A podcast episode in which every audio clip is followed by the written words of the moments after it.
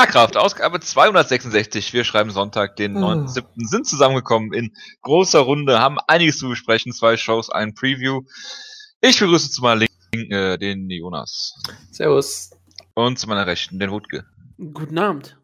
Ich hätte schwören können, dass jetzt direkt die Glocken kommen. Nein. Nein. Warum Schade. Das kann ich nicht kontrollieren. okay. Äh, fangen wir an mit dem TAF äh, 25 Finale und dem äh, Main Event Justin Gaethje gegen Michael Johnson. Ich würde sagen, ich erteile dem Jonas das Wort. Bitte. Ich, ich wollte jetzt eigentlich sagen, dass ich dir das Wort erteile, weil das, weil das dein äh, Ding ist und du dich hier schön in die Nesseln gesetzt hast, nicht ich. Aber ich hab mich, wieso habe ich mich in die Nesseln gesetzt? Ich habe gegen Justin Gaethje getippt und er hat den Kampf gewonnen. Ja, eben. Ja. Ist ja nicht so, als ist, äh, hättest du da nicht einen gewissen Bias entwickelt im Laufe der Jahre, nicht wahr? Ich habe einen Bias entwickelt aufgrund deines Bias, der äh, äh, jedweder äh, Grundlage entbehrt hat. Verstehe, verstehe. Also, äh, jedweder Grundlage entbehrend hat Justin Gage hier den Fight of the Year abgeliefert, selbstverständlich. Ähm, es war ein großartiger äh, Das Kampf. kann nicht sein, es ist nicht fünf Runden lang gewesen. Du kannst nicht meine eigenen Lebens gegen mich selber verwenden, das funktioniert so nicht. Es, es gab genug Aktionen für fünf Runden. Ja, das auf jeden Fall. Und gerade so im Vergleich zu Alistair Overeem und Fabrice Verdun.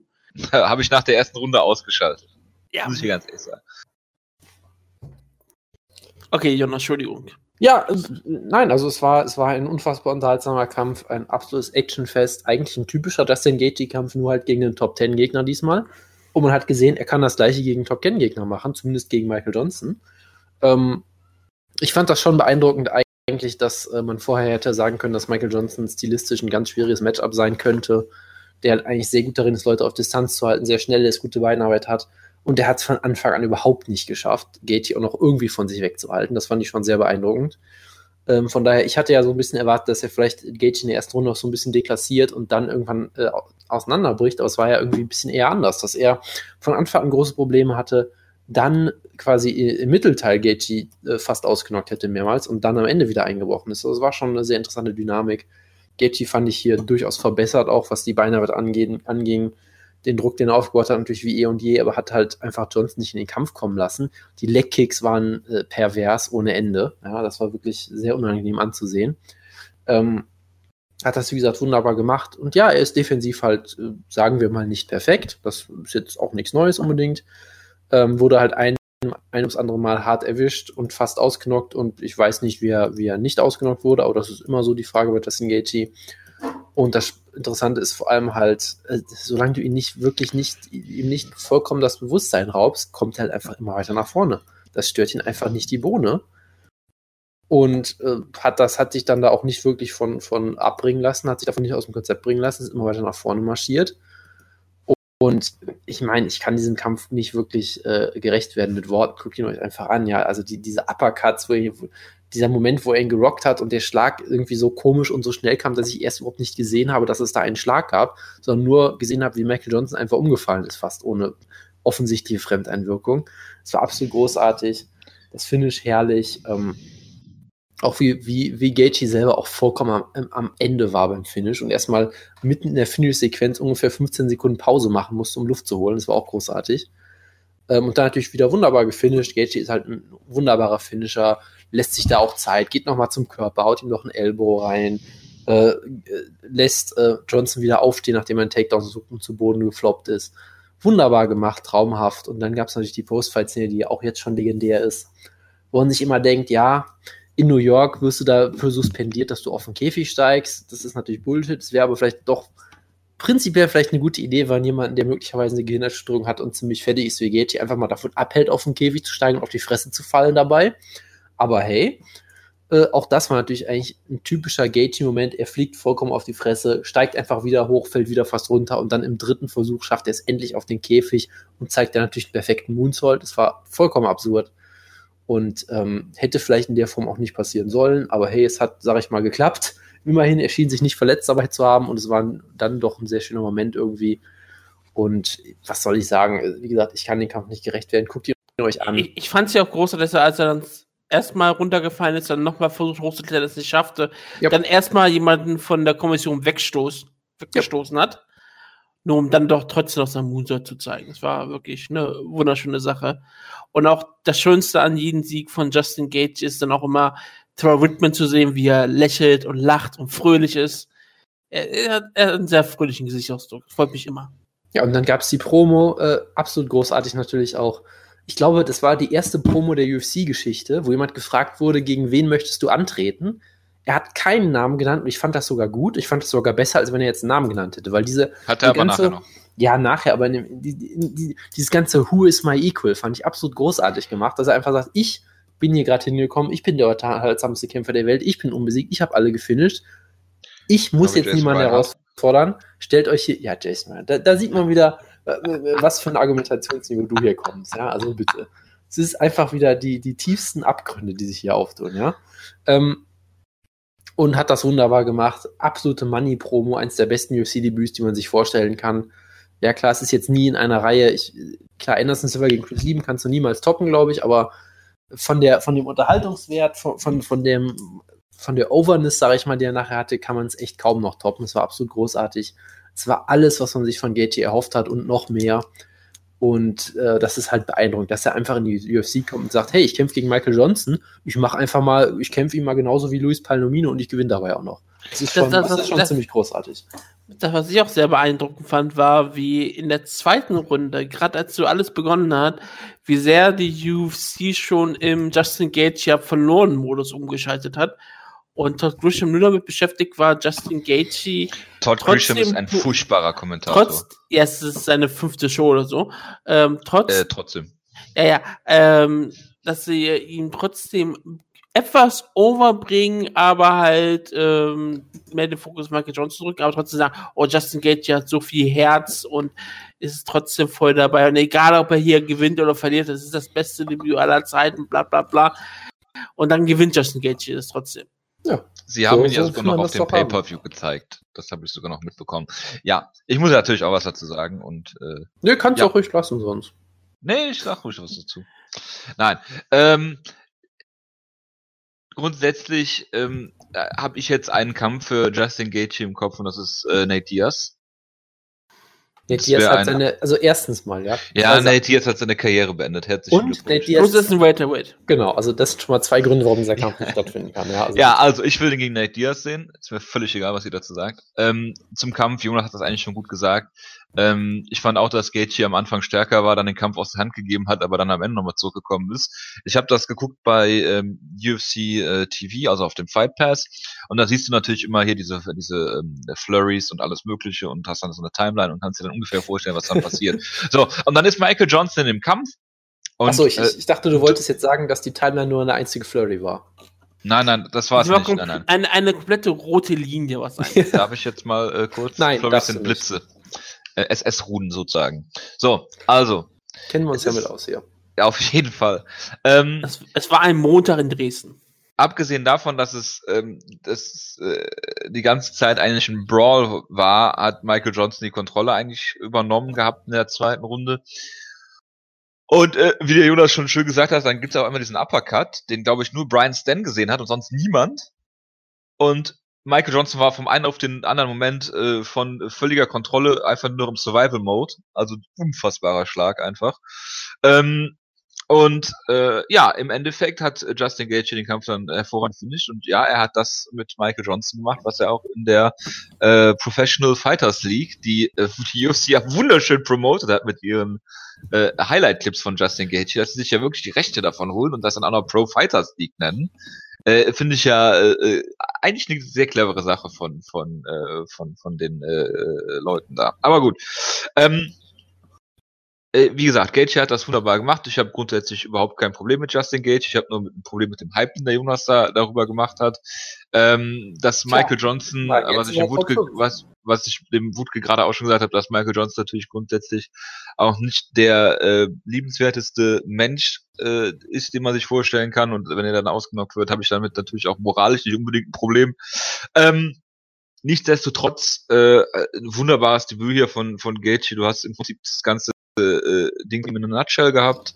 Ähm, ich bin nach wie vor noch der Meinung, dass halt irgendwann mit diesem Stil richtig die Fresse fliegen wird. Und äh, er hat auch das gemacht, was, was ich letzte Woche vielleicht kurz angeschnitten habe. Ähm, er hat den, den, den Weg zum Sieg hat er im Prinzip gefunden, indem er Michael Johnson halt komplett in seinen, seinen Stil reingezogen hat. Du hast gesehen, dass Justin Gage derjenige war, der auch noch die höhere äh, Striking Accuracy hatte, also die bessere äh, Verteilung der Schläge oder, oder Genauigkeit, genau, äh, gegenüber Michael Johnson, was eigentlich nicht sein darf, aber gut, es hat halt funktioniert. Und dann äh, hast du halt gesehen, dass es in dem Fall halt wunder, wunderbar gemacht hat, äh, war von, von Gaethje. Und weil er halt, wie gesagt, äh, Johnson, Michael Johnson seinen Kampf äh, gekämpft hat. Und das äh, ist halt etwas, was halt kaum jemand dann äh, ja machen kann, äh, äh, äh, schlagen kann. Äh, wenn Michael Johnson den Kampf natürlich äh, lang gemacht hätte, technisch in Outstrike hätte, wäre es vermutlich was anderes gewesen. Äh, hätte aber, Michael äh, Johnson einen komplett anderen Kampf ge Ja, natürlich. Nein, wie gesagt, ich will, ich will Gage anders verlaufen. Ja, natürlich. Hätte aber er einfach nur einen anderen Kampf geworkt, dann wäre es anders gelaufen. Geworkt, genau. Ja, Michael Johnson hat hier wunderbar geworkt und Justin Gage hier overgebracht. Das ja, also das kann man auf jeden Fall sagen. Ja. Nein, wie gesagt, Justin Gage hat den Gameplay wunderbar durchgezogen und Michael Johnson hat halt äh, dumm gekämpft. Nichtsdestotrotz musst du Michael, einen dummen Michael Johnson auch erstmal äh, so auseinandernehmen.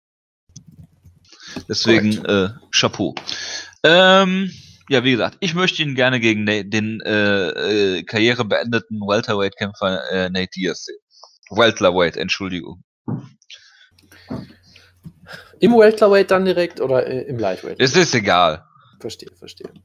Ähm, ist also, ja ein gigantischer Welterweight. Äh, das, das auf jeden Fall, ja. Justin Gaethje ist natürlich äh, genauso wie Johnny Hendricks ein natürlicher Lightweight und hätte damit sicherlich Nachteile, aber gut, das, das kann ja mal passieren. Äh, ich möchte dir, ich möchte, ich möchte einen, einen Tweet dir einfach mal zitieren.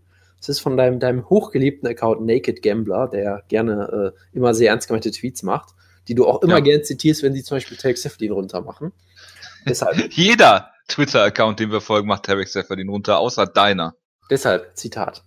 The sky is the limit. No reason to think that any lightweight should be favored over Gaethje at this point, except maybe McGregor.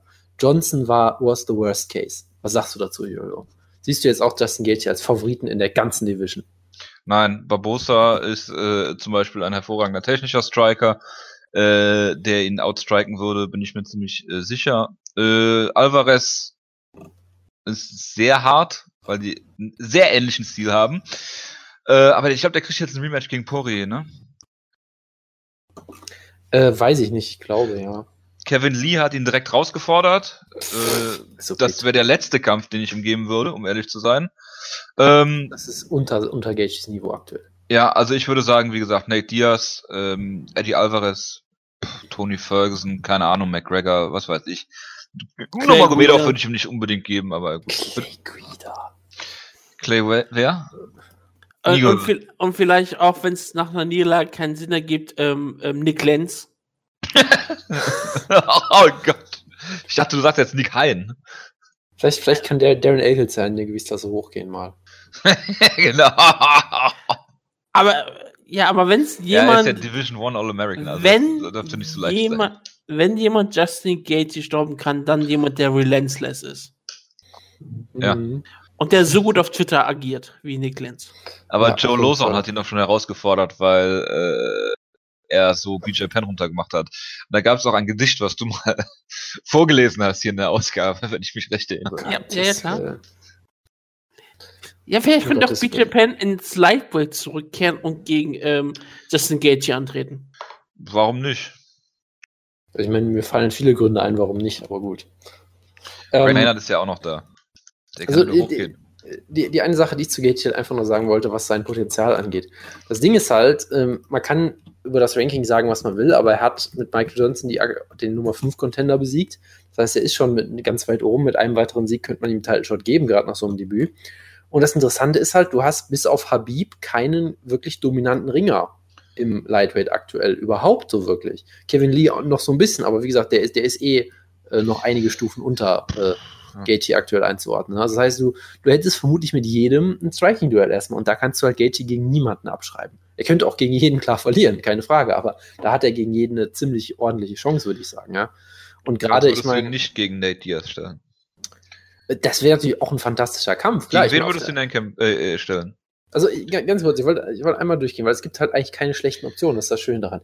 Eddie Alvarez sehe ich vielleicht noch so mit als das einfachste Matchup, vielleicht sogar für Gaethje. Ich weiß auch gar nicht warum, aber irgendwie denke ich so, Alvarez mit seinem auch nicht immer so guten Kinn wird irgendwie da ganz Ja, böse wer hat das? Es geht halt nur darum, wer das schwächere Kinn hat. Ich meine, Edson Barbosa wäre ein fantastischer Kampf, weil auf der einen Seite, klar, Barbosa ist nochmal technisch um einiges äh, sicherlich besser. Andererseits, Barbosa hat immer Probleme mit Leuten, die Druck machen und die Distanz schließen und ihm auf die Pelle Druckkämpfer. auf, gegen Druckkämpfer hat er immer Probleme. Das heißt, entweder er haut dann so ein, äh, so ein K.O. des Jahres raus wie gegen Benil Dariush, wo er auch vorher viele Probleme hatte. Oder du hast halt so einen Kampf wie damals gegen Michael Johnson, wo er dann verliert, weil, oder gegen Tony Ferguson, weil die zu viel Druck machen. Also, das wäre natürlich fantastisch. Ich meine, Tony Ferguson, ich glaube, wenn die beiden gegeneinander stehen, würde das Octagon einfach explodieren. In einem, äh, in einer Explosion von Aber Jonas, Gewalt. was, was ja. Äh, ansonsten Nate Diaz wäre natürlich auch fantastisch mit der Dynamik. Nate einen Diaz gegen die- Gaethje auf einen Fox, Fox Main Event. ja, klar, ich meine, die, die, die, die Aggression äh, und die Punching Power von, von Gaethje gegen die Cardio von Diaz, gegen die Legkicks von Gaethje, das wäre auch eine fantastische Paarung. Äh, Dustin Poirier geht auch immer auf jeden Fall, die zwei härtesten Puncher im Live gegeneinander, ja.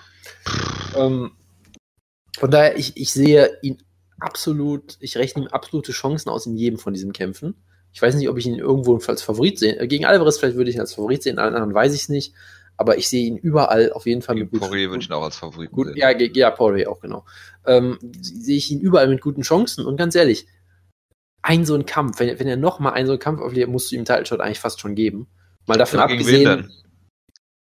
Ja, das ist halt das keinen Problem. Titelträger. Ja, das ist halt so ein bi- bisschen das Problem. Es gibt auch den Number One Contender nicht, weil die es nie schaffen, gegeneinander anzutreten. Das ist halt das eine, eine Problem, was er hat. Aber ansonsten, äh, Sky is the limit.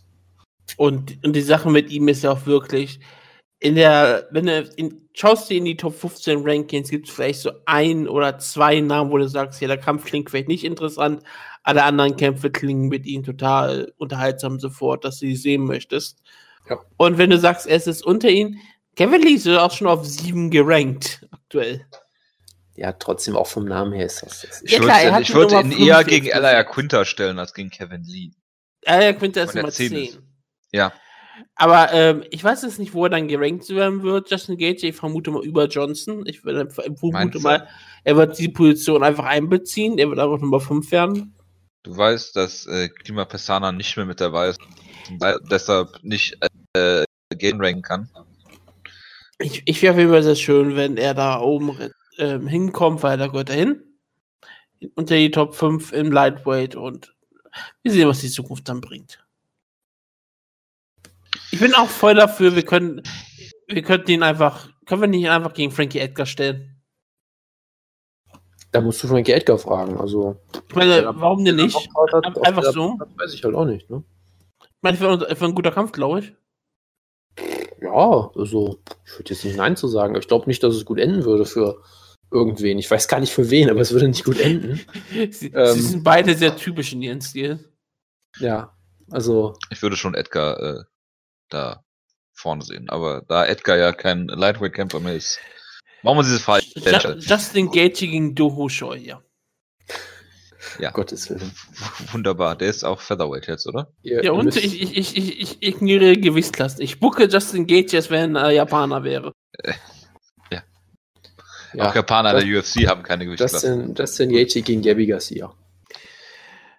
Ähm, gewinnt er, weil Gabi Garcia äh, Disqualifiziert wird, ja, genau. Oder No Contest, wird No kommen, Contest. wir, kommen wir ja gleich noch. Nein, kommen wir nicht zu. Jesse Taylor, JT Money hat. Oh, äh, doch, kommen wir dazu. Diego Lima äh, per Renaked Choke besiegt, hat keiner gesehen. Richtig. Es Nö. hat auch niemand interessiert. Ich glaube, nur der hat Äh, gesagt, Miroslav Klose hat. Moment, ganz, ganz kurz. Ich war schockiert, wie viele Leute dieser Kampf interessiert hat sogar, weil sie sagten, boah, Jesse Taylor, ich gönne dem das so sehr. Weil auf der, es- weil sich verhalten hat wie der komplette Vollidiot und nicht in die UFC kam oder was. ja, ich sag mal so, ich sag mal so, wenn du eine Staffel machst namens Ultimate Fighter Redemption, dann ist Jesse Taylor halt einfach der perfekte Sieger, weil er hat vollkommen aus eigener, aus eigenem Antrieb verschissen, hat seitdem ungefähr 87 Kämpfe gemacht in sechs Jahren in 17 verschiedenen Ligen. Und nicht wirklich erfolgreich. Ja, so mittelerfolgreich, ja. Aber hey, es ist halt Redemption. Ich sag mal so, du kannst über Ultimate Fighter sagen, was du willst und es ist und bleibt scheiße, aber äh, der Name war diesmal passend. Das kann man Ja. immerhin zumindest mal sagen. Okay, Wow. wir, wir freuen uns, dass JT Money dann seine zwei nächsten UFC-Kämpfe verlieren kann und dann wieder in Russland antritt. Das ist korrekt. Ist doch schön. Und der hat einen Scheck gekriegt über 290.000 Dollar oder irgend so eine ganz komische, krumme Summe, ich weiß auch nicht. Bestimmt, weil irgendwelche Bonuses eingerechnet waren. Bonuses. Ja, Bonusse. Bonuses. Bonusse gibt's, aber Bonuses nicht. Ich habe. Bonusse gesagt. Ja, das kannst du nochmal nachhören wie letztes Mal. Ähm, JT äh, Money, denke ich mal, hat 250.000 Dollar für das Ultimate Fighter Sieg bekommen, 20.000 zum Antreten und 20.000 als Sieg, oder? Würde ich mal, würde ich mal vermuten. Aber gut. Ist möglich. Hat jemand Dracker Klose und seinen Rant gegen äh, ganz Großbritannien gesehen?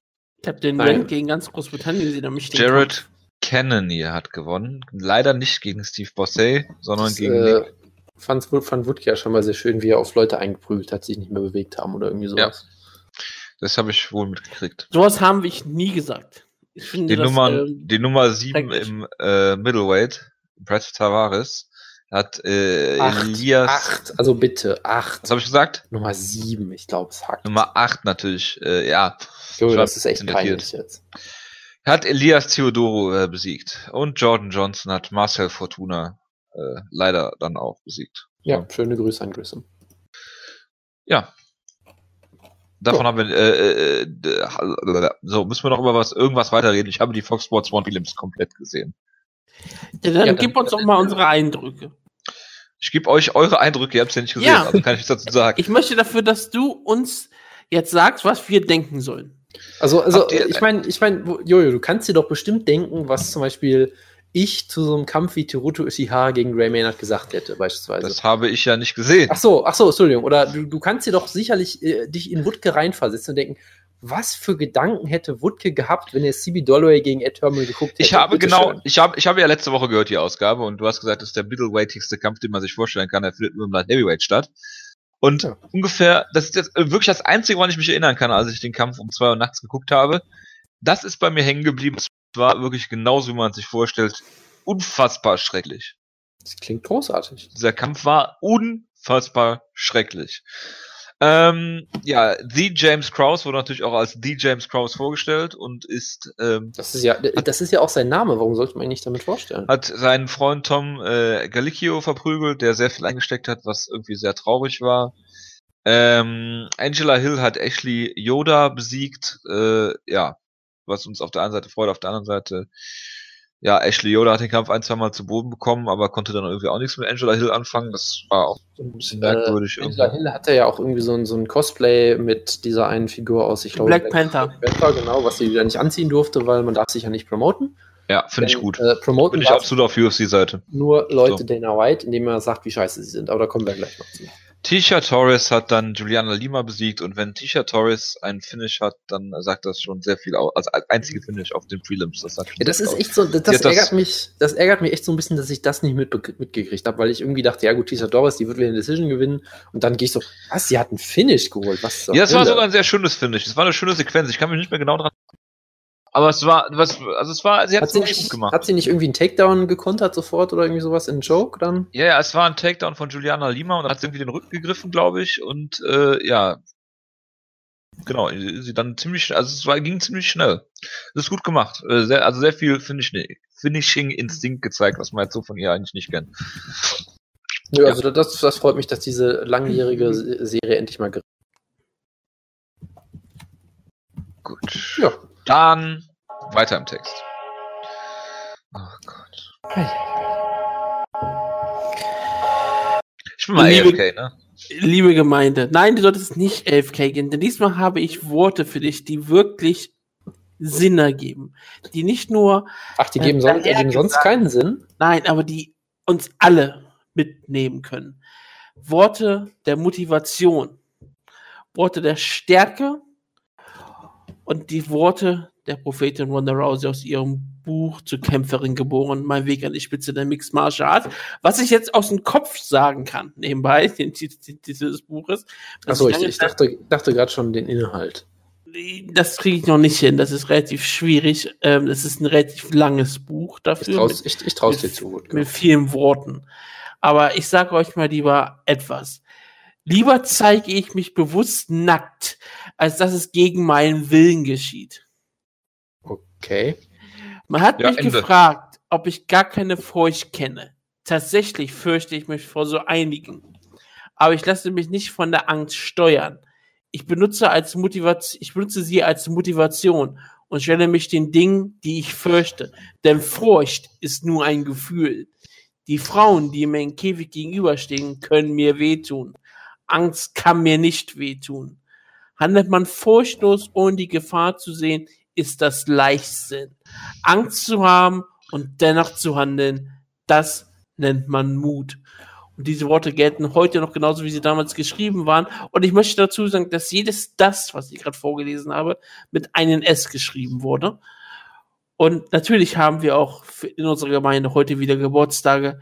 Und ähm, es freut mich gerade sehr, dass wenn wir unseren ersten Champion aus Australien haben oder aus Neuseeland, je nachdem, wo Bobby Nuggets herkommt, dass der wahre erst, erste Champion überhaupt heute Geburtstag hat, 40 Jahre jung. George Sotopoulos wird heute 40 Jahre alt. Der eigentliche ja. erste Champion, der es in der Live-Weight schaffen können. Ja, der Auserwählte von Jonas. George Sotopoulos hat Geburtstag. Auch wer heute auch Geburtstag hat, ist jemand, den wir, die wir sehr schätzen. Christiane Cyborg Justino wird 32 Jahre jung. Also jünger als ich gedacht habe. Und natürlich die österreichische Legende Gera Geri Turek. wird 38 Jahre alt. Legende. Ja, das freut uns doch alle. Deswegen ähm, schauen wir noch, was wir für Geburtstag am morgigen Tag haben, denn wir gratulieren gerne vorträglich. Und am Montag haben ähm, nicht so besonders viele Leute Geburtstag, bis auf eine sehr zentrale Person. Das ist Clayson Thibault, wird auch gerade mal 33 Jahre jung. Wir werden ihn also noch ungefähr sieben Jahre lang gehalten haben und wir werden ihn dann noch irgendwann in einer langen Serie gegen Francisco Trinaldo sehen. Mhm. Es ist zu hoffen, ja. Ja. Gut. Äh, vielen Dank dafür. Achso, und Brock Jardine. Achso, ja. Mit 31. Natürlich sehr wichtig. Gut.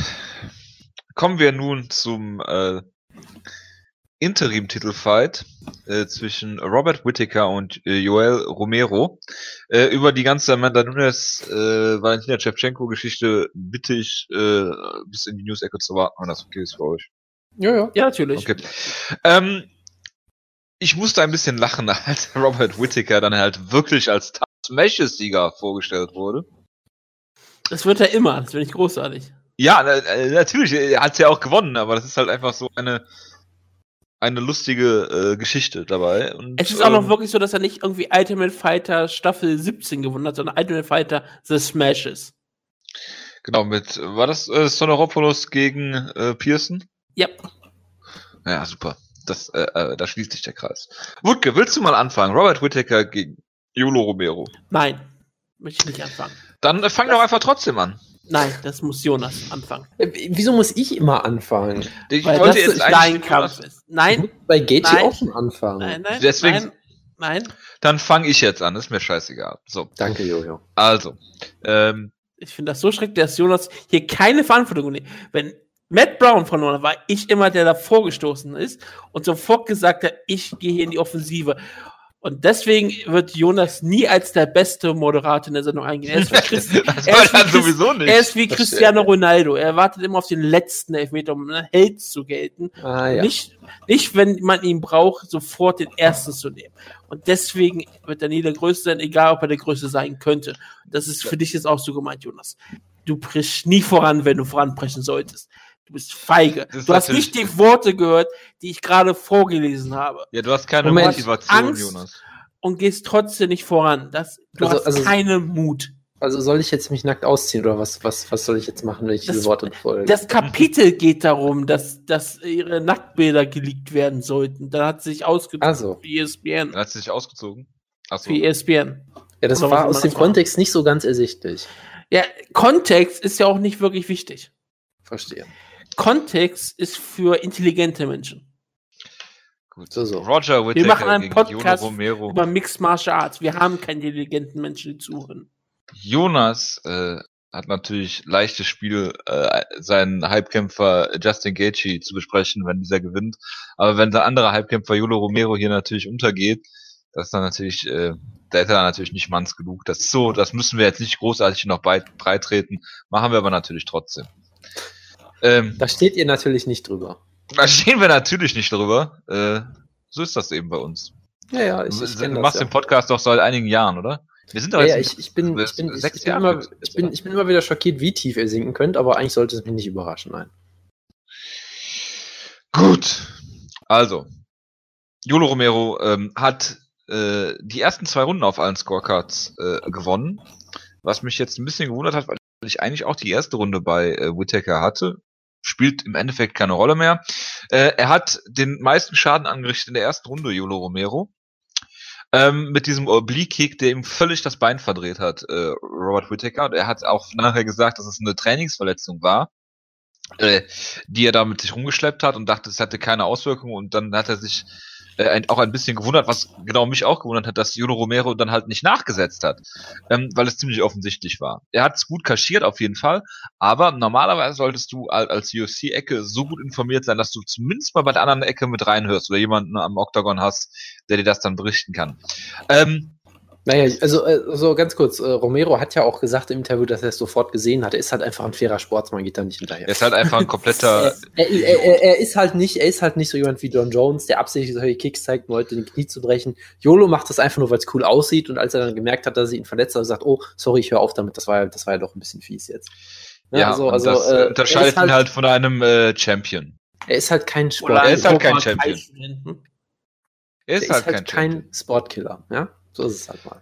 Ja, auf jeden Fall. Und noch kein ja, Champion. Äh, ich fand ganz lustig, dass die Kommentatoren dann fest und in Form von Joe Rogan festgestellt haben, dass Robert Whittaker ja verletzt sei und äh, dann äh, seine seine Stance angesprochen haben und äh, dann den rechten Fuß, weil der ja geblutet hat, als die Ursache ausgemacht haben, äh, wo ich mir die ganze Zeit gedacht, das ist der linke, es ist das linke Bein, äh, ganz klar, so wie wie Whittaker steht, aber gut, das war den Kommentatoren noch nicht so klar. Äh, aber gut, äh, zweite Runde hat äh, Juno dann äh, gewonnen durch äh, Cage Pressing. Er hat ihn mal kurz zu Boden genommen, dann ist er wieder hochgekommen. Äh, Romero hat die Runde hier gewonnen, aber hat meines Erachtens sehr viel äh, Kraft und Zeit verpulvert in dieser Runde. Und Whittaker konnte sich einigermaßen schonen und ausruhen und dann hinten raus den Kampf gewinnen. Dritte bis fünfte Runde. Klar, bei Whittaker hat eine freie Takedown-Defense äh, gezeigt. Julo Romero hatte immer weniger Output äh, die Frage nach seiner Cardio ist jetzt äh, ein für alle Mal geklärt. Er hat keine. Er ist sehr, sehr gefährlich in seinen Kämpfen auch noch gewesen. In der dritten Runde hat er sehr viele Finishes gehabt. Äh, ich finde aber, er hat, er zeigt halt immer weniger am Ende des Kampfes und muss halt auf diesen einen Moment hoffen oder warten. Der hat durchaus des Öfteren geklappt, aber ich, wie gesagt, wenn du so viele Muskeln hast, kannst du keine gute Cardio haben. Das ist einfach so. Punkt. Ähm, Robert Whittaker, gerade mit dieser Verletzung, ich gönne es ihm unfassbar, dass er Kampf gewonnen hat, ist äh, sehr, sehr sympathischer, äh, auf dem Boden gebliebener Typ. Ähm, er äh, ist eine Gewichtsklasse hochgegangen, was, was uns auch ja immer, äh, was wir hier auch mal angesprochen haben, äh, ist da, seitdem ungeschlagen im Middleweight, hat hervorragende Kämpfe gekämpft und hat jetzt den äh, Judo Romero Mythos hier äh, besiegt. Und, und wie gesagt, es war, es war nicht sehr clever von Judo Romero, nachdem er ihn da verletzt hat, dieses ähm, diese Verletzung nicht weiter zu attackieren, was durchaus legitim ist und äh, äh, er es aber nicht gemacht hat, warum auch immer. Ähm, weil er halt ein so netter Kerl ist. Nein, weil er einfach, ich, weil er einfach keine Kampfintelligenz hatte. Ja, genau, ich, das wollte ich gerade sagen. Ich glaube, äh, er hat halt einen Plan für sich selber ausgedacht vom Kampf und er adaptiert ihn nicht. Ja, Fly Knees. Ja, und oder auch, dass er, wie gesagt, er, er hat halt einen sehr unorthodoxen Kampfstil, aber ich glaube, er hat einen Plan und von dem weicht er nicht ab. Und er hat versucht, ja, und du hast, du hast halt meine Kraft hat auch in den ersten beiden Runden ja auch geklappt. Er hat den Kampf zu Boden genommen. Zwar konnte er nicht da unten halten, weil Whittaker immer wieder nach oben kam, aber er hat sehr viel Aggression gezeigt, sehr gut, sehr gut agiert, aber als dann seine Cardio nachließ, hat er keine zweite Antwort gehabt. Ja. Und dann kam halt nichts mehr. Ich meine, ab der dritten Runde kam mir nichts mehr von Romero.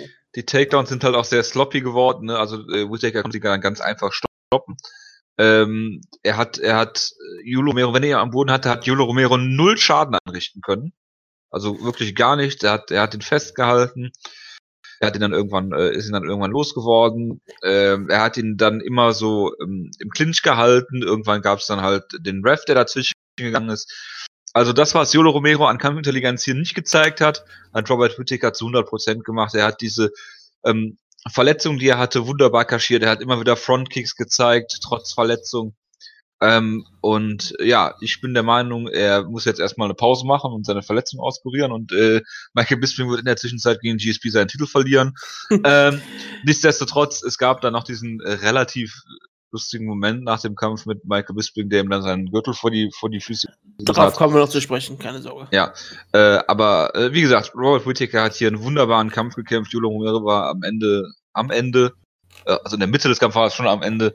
Und äh, ja, Robert Whittaker hat das wunderbar taktisch hier gelöst und den Kampf dann äh, äh, völlig zurecht gewonnen und ist ein äh, wunderbarer Middleweight Champion.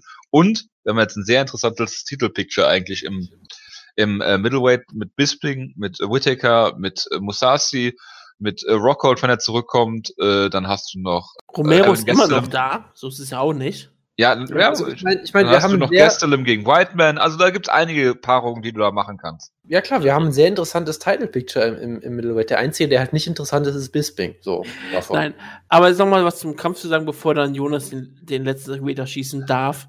Ähm, wir haben auch ich werde den, ich werd den Elfmeter dann schön in den, in den Abendhimmel hier setzen. Ja. Wir haben ja, wir haben ja auch wirklich letzte Woche darüber gesprochen, dass Joel Romero kommt sehr stark von seiner Athletik. Ach was. ja, klar.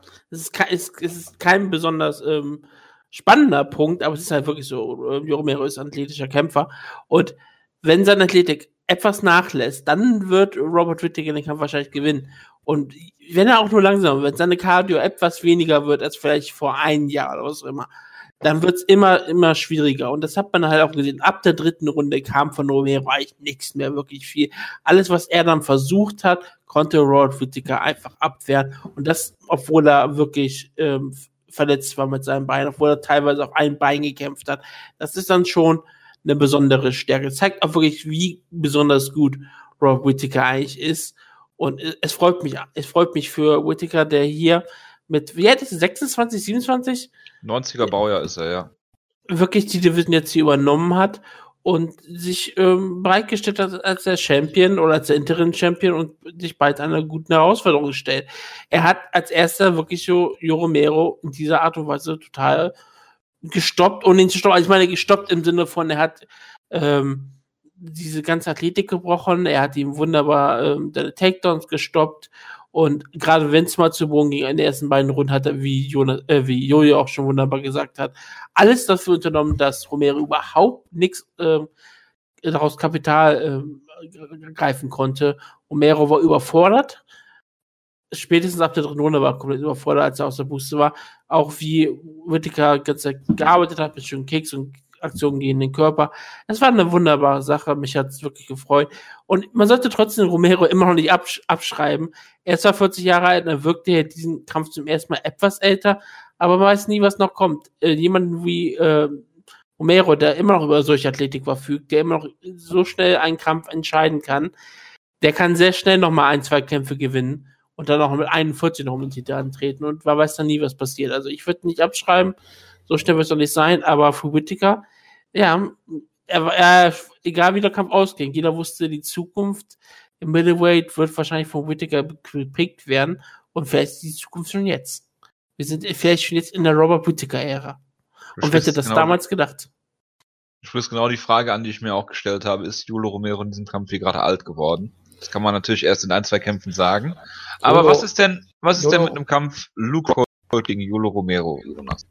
Äh, ja, also ich, ich glaube nicht, dass es stattfindet, weil Luke Rocker, glaube ich, äh, nicht mehr kämpfen wird oder so. Weil er irgendwie, glaube ich. Ja, das ist Das so sind- mein Eindruck. Also, Das sind wieder so Ich ich Eindrücke und immer- Behauptungen, die du einfach so raushaust. Nein, ich habe da auch immer behauptet, dass Lukot seine Karriere beendet hat. Ja, Und siehst Mir du. hat mir nie jemand geglaubt, aber lange sieht es danach aus, als würde er seine Nein, Karriere nein, nein. beendet haben. Und außerdem will er doch ins Heavyweight gehen, dachte ich. Da würde ich, da würde ich äh, Geld gegen wetten. Also, also äh, aber ich meine, beide kommen aus einer Niederlage. Das ist jetzt, das ist jetzt der Grund, warum ich das so anspreche. ja, ja, äh, erstmal vielleicht, wenn ich noch was zum Kampf sagen kann. Also erstmal, es war Sehr ein, gerne.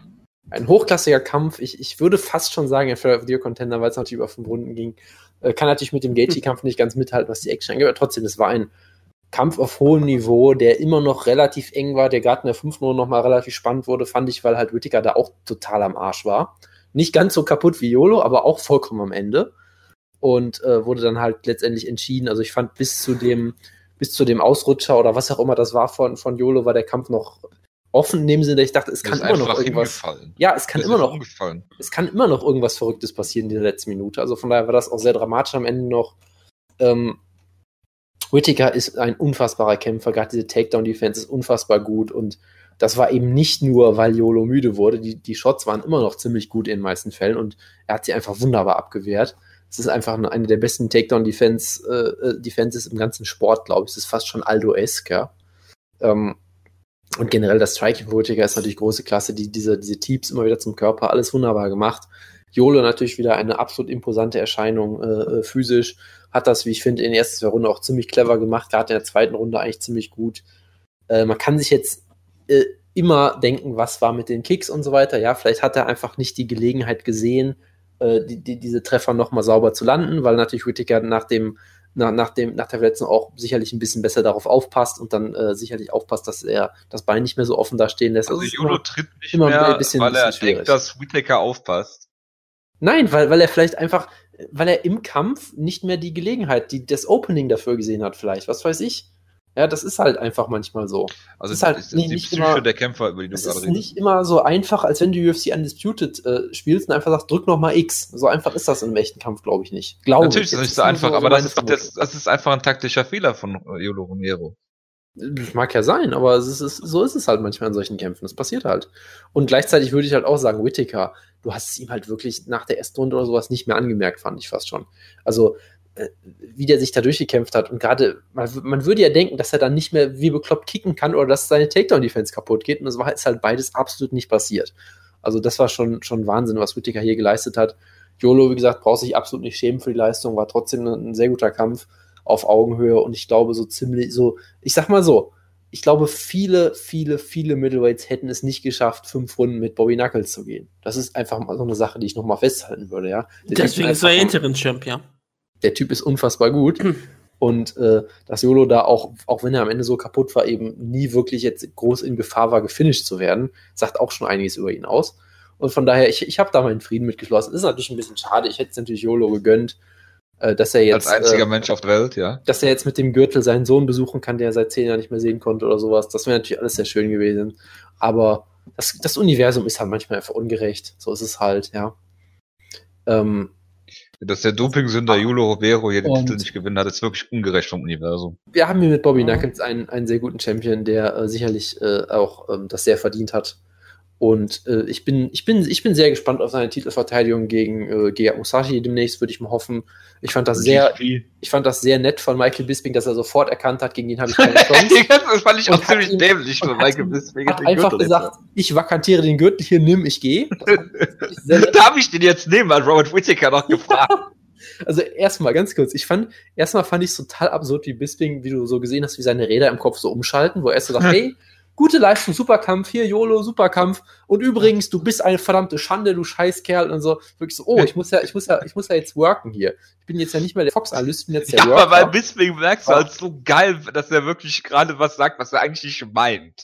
Das Ja, es ist- halt nicht sehr Ja, aber er hat, er hat aber sofort ge gewusst, ich muss was sagen, dass man in Promo-Videos reinschneiden kann. Also hat Ja. er auch eine gewisse Pause zwischendrin gelassen, sodass der Schnitt sehr einfach ist. Ja, So wie wenn du die Ausgabe schneidest und am Ende noch was vergisst. Es ist, glaube ich, mir zum allerersten Mal passiert, dass ich vielleicht mal nicht gut geschnitten habe.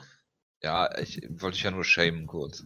Also, das ist also auch in Ordnung. Kannst du gerne tun. ganz kurz, ja. Ich nämlich nehme meine Schande nämlich mit Anstand und Würde, anders als Jonas, der sich nach hinten versteckt. Und warte, was, warte, was wir so sagen. Hm, Cristiano hm, verstehe, Ronaldo. S. Damit, er reagieren kann. Und damit er, wenn, wenn er irgendwie noch was sieht, aha, ich kann ja was ganz Schlaues sagen, dann wie ein Held erscheinen kann. Das, das tue ich ja in jeder Ausgabe, aber gut. Ähm, Ich äh, ganz bei Wutke. darf, ich, äh, darf ich doch noch was sagen oder wollt ihr weiter polemisch rum, äh, rum, rumheulen hier? Du holst auch immer polemisch. rum. So, also, ähm, Faktisch basiert. dieses Soundbite von Bisping, ich fand prinzipiell vom Work her war es ja eine gute Idee zu sagen, ich, ich bin beschämt, warum läufst du mit einem Titel rum, ich bin der echte Champion und so, macht ja alles Sinn. Nur warum er dann den Gürtel da hinschmeißt und weg. Das weiß auch kein Mensch, ne? Verstehen. Und das Geilste war halt wirklich auch noch, weil das, das Ding ist, Michael Bisping, das funktioniert, sein Trash Talk funktioniert gegen die meisten Leute. Es funktioniert gegen einen Luke Rockhold, wo du fast schon so Heal gegen Heal hast, weil der auch so unfassbar arrogant ist. Es funktioniert super gegen YOLO, weil sie diese geile Dynamik haben. An Roger Whittaker perlt das einfach so ab, weil das einfach ein unfassbar netter Kerl einfach Weil ist. es Und halt der, nice so, guy ist. und der einfach so, denkt so äh, kann ich den jetzt behalten? Cool. So. so, was ist das hier? Er ist total chill. Ja, und dann. Ich Und dann das auch geil, dass Bisping halt sagt, ja, ich, du bist nicht der echte Champ, hier hast du meinen Gürtel. Ja. und Dass er dir noch umschnallt. Noch Ja, und dann, das Geilste ist halt, das, das fand ich bei Embedded schon so geil. Whittaker ist viel zu nett für diesen Sport. Es kann natürlich sein, dass wir in zehn Jahren uns alle denken, Mensch, äh, weißt du noch, als wir damals noch dachten, Whittaker wäre, wäre nett und es ist später rausgekommen, dass er der, der größte Serienmörder in der Geschichte Australiens ist oder so. Es kann natürlich alles sein, ich möchte nichts ausschließen, ja, aber bisher, Crispin war es hier. bisher, bis, Oh Gott, bisher, bis, oh Gott, das war. bisher wirkt er einfach wie ein unfassbar netter und sympathischer Kerl und auf auch eine sehr unspektakuläre Art und Weise, was es auch ein bisschen schwierig macht, ihn zu vermarkten teilweise, glaube ich. Das fand ich halt beim Bett lustig, weil er meinte so, ja, ich bin, ich, ich hab hier einen Business-Trip, ist ja nur Geschäftsreise hier, ich mache hier keine Partys, ich mache kein Sightseeing, ich bin hier, um meinen Job zu machen, danach feiere ich nicht, sondern ich fahre nach Hause zu meinen Kindern. So, tschüss. So ungefähr. Ja, aber dann buch den Kampf Ja. doch in Australien. Das, das meine ich so. Der Typ ist, der wirkt unfassbar sympathisch und irgendwie down to earth und so. Aber dann funktioniert so ein Trash-Talking einfach nicht, wo Bisping ihn die ganze Zeit übel bleibt. Er so, oh geil, kann ich den, kann ich den Gürtel behalten? Und danach halt ein Ja. Interview gibt und einfach die ganze Zeit sagt, ja, Michael Bisping, äh, sehr verdienter Champion. Ich freue mich voll auf ihn anzutreten. Ist eine echte Ehre. Also auch überhaupt Ja, nicht auf diese, Robert überhaupt Whittaker war nicht auf diese Pöbeleien eingeht, sondern einfach die, die, die, die, die High Road geht, ja. YOLO-esque, möchte ich mal sagen, ja. Weißt weil, du, was ich mir so- weil, weil Bisping hat ja auch mal YOLO immer die ganze Zeit bepölt. Und YOLO hat auch mal immer gesagt, I love you, Michael, ja. YOLO, von YOLO lernen heißt siegen lernen. Einfach, Ich fand nett diese Promo sein. unfassbar, unfassbar peinlich mit Jolo Romero. ja, du hast ja auch keine Ahnung, ja. YOLO Romero ist, äh, also ganz ehrlich, habt ihr, habt ihr diese, diese eine Szene gesehen? Äh, Nein, Von, von Bisping mit der kubanischen Flagge, wo alle Leute ihn wieder für abfeiern, natürlich. nein. dass er sich eine kubanische Flagge genommen hat und sie zerrissen hat, Cage-Zeit oder, oder so. Das ist Ja, natürlich das- wieder so eine Sache. Ähm, das, das, das sollte, das sollte ein, ein, äh, äh, ein, ein Mensch wie Yolo Romero mal mit einer amerikanischen Flagge machen. Der würde die Arena nicht leben verlassen, glaube ich, aber gut. Ähm, Gegen Bisping die amerikanische Flagge zerreißen. und sowas musst du halt, ja, gegen Bisping, genau, natürlich. Sowas musst du halt machen, damit Yolo ein bisschen, ein bisschen aggressiver wird und so. Sonst ist er einfach ein netter Kerl. Und ich, ich habe nämlich jetzt die große Befürchtung, dass Michael Bisping jetzt wirklich den imperialistischen äh, äh, Oh, Brit Briten genau das aus wollte dem- ich gerade aus sagen. dem 18. Jahrhundert rauspackt. weil ich denke immer, Michael Bisping, das ist so jemand, der ist dafür geschaffen, nach Afrika zu gehen, Leute zu kolonialisieren und mit, mit dem Lineal irgendwo Grenzen zu ziehen. Das passt Genau. genau in dieses fucking Mindset von diesem furchtbaren Menschen, ja. Deshalb Der hab ist ich ja hier auch unfassbar- Sein, ja, deshalb habe ich halt Angst, dass er jetzt unfassbar, äh, dass, er- dass, dass, dass er jetzt ein Trash-Talking raushaut, weil er halt mit allem, äh, weil, weil wenn er einfach sagt, hey, Whittaker, du bist ein Arschloch, sagt Whittaker, ja, äh, ich freue mich auch gegen dich zu kämpfen. Das perlt halt einfach an ihm ab. Dann habe ich das Gefühl, dass Mike Bisping jetzt ganz tief in die, in die Kiste genau, der wird ganz, ich Ganz stelle mir gerade vor, wie er bei Kerzenlicht an seinem Schreibtisch sitzt, ja. mit einer Feder hinterm Ohr, die dann in Tinte tunkt und so, ja, jetzt schreibe ich mal eine Promo. Und Ja. liest dann in Geschichtsbüchern von irgendwelchen, äh, äh, James Cook hat, glaube ich, Australien entdeckt oder sowas, die Geschichte. Und dann solche Sachen dann rausholt. Das wäre doch großartig. Ja. Da würde ich mal Weil, ganz ehrlich, sehr für du, abfeiern. du, du, kannst, du kannst nur zwei Sachen, die ich mir vorstelle. Du kannst mit unfassbarem Rassismus kommen oder du kannst irgendwie anfangen, die Kinder von Bobby Knuckles zu beleidigen. Ich will eigentlich beides nicht unbedingt sehen, aber gut. Du kannst auch die Kinder von Bobby Knuckles rassistisch beleidigen. Ja, da, das ist sicherlich die, die, der, der goldene Weg natürlich nochmal, ja. Also da habe ich, Das ich, macht Bisping. ich habe sehr große, sich Callum ein. sehr große Befürchtungen, was diesen Kampf eingeht. Aber äh, ich freue mich sehr, die Sonne geht niemals unter auf die, äh, die Dirigentschaft von Michael Bisping. Und deswegen freue ich mich sehr. Und ja, Bobby Knuckles war wirklich kurz davor, nach der Promo von Michael Bisping, ähm, vielleicht noch Michael Bisping nach ein, nach ein äh, Autogramm zu fragen oder ein Selfie. Er war, sehr, er war sehr beeindruckt von, von diesem Mann, der vor ihm steht, von, von einem UFC-Champion. Das, das, das fand er schon sehr geil. Also ich freue mich sehr auf den Kampf. Und ich freue mich sehr für Bobby Nuggets. He did the damn thing. Und deswegen ähm, der Kampf gegen Bisping, bestimmt gegen Ende des Jahres, wenn beide wieder fit sind. Das, das wird schön. Ich freue mich drauf. Ich glaube nicht, dass der Kampf. Ich glaube, sie buchen GSP gegen Bisping. Dennoch Dann- hat er jetzt schon also, ganz ja. klar gesagt, es wird keinen Kampf zwischen den beiden geben. Und Was warum mich sollte in dieser Meinung Dana White äh, lügen? bestätigt. Dana White hat noch nie irgendwo gelogen und sagt immer die Wahrheit. So Also sagt es. nicht das, was gerade irgendwie am meisten Sinn hat für ihn. so ist es. Alistair Overeem gegen Fabricio Verdum habe ich nach der Hälfte der ersten Runde ausgeschaltet. Ich habe es leider komplett geguckt und ich äh, bereue es sehr. Wie, viel, wie viele Aktionen gab es in der ersten Runde? Drei, Also, äh, drei es- Schläge es- von es- Overeem und Es gab sieben eine von Verdun? Statistik, es gab eine Statistik, ich glaube, da waren viereinhalb Minuten vergangen, da stand es 4 zu 7. Ja. Und am So, Ende des Aber so werden alle Overeem-Kämpfe äh, in Zukunft. Ja, also es ist, es ist, also die, ich sag mal so, diese, diese, diesen neuen Stil, den er hat, ähm, um, um, sag ich mal, sein, sein Kind zu beschützen, macht natürlich Sinn, dass er, dass er jetzt zu so einem Sniper wird, ein Counter-Striker und so. Es funktioniert trotzdem nicht, was das Geile daran ist natürlich. Also es funktioniert in dem Sinne, er hat gewonnen, okay, aber klar, es, er wird Es trotzdem fast funktioniert nur, Kampf wenn jemand auf ihn zurennt und der ihn wirklich auskontern kann, ohne getroffen zu werden. Ja, Dann funktioniert Und- das. Und und dann das, wurde er auch noch fast ausgelockt in der dritten Genau. Runde. Und da- das Geile ist halt einfach nur, die, Kämpfe, die, haben, die beiden haben einfach eine furchtbare Chemie miteinander. Das ist einfach mittlerweile offensichtlich, glaube ich. Die andere Sache ist halt, Verdun war auch noch völlig verunsichert davon. Und dann haben sie sich halt einfach nur angestarrt, gerade in der ersten Runde. Und auch da, wo ich mir sage, du kannst jede Scorecard geben, finde ich. Ja, die zweite Runde hat Overeem klar gewonnen. Ja, hat ihn, hat ihn äh, wunderbar ein bisschen ein paar Mal verprügelt. Verdun pullt wieder Guard. Und ich dachte mir, scheiße, was ist jetzt wieder los? Ähm, dritte Runde klar für Verdum, der den Kampf da komplett aus der Hand gibt, meiner Meinung nach, indem er Guard pullt und all so einen Schwachsinn macht. Äh, Das kennt man der Doom. obwohl er, obwohl er Overeem stehend K.O. hat und dann irgendwie Takedowns macht und Top-Control nimmt und da dann der nichts, nichts, nichts, nichts anrichtet. Das war relativ furchtbar.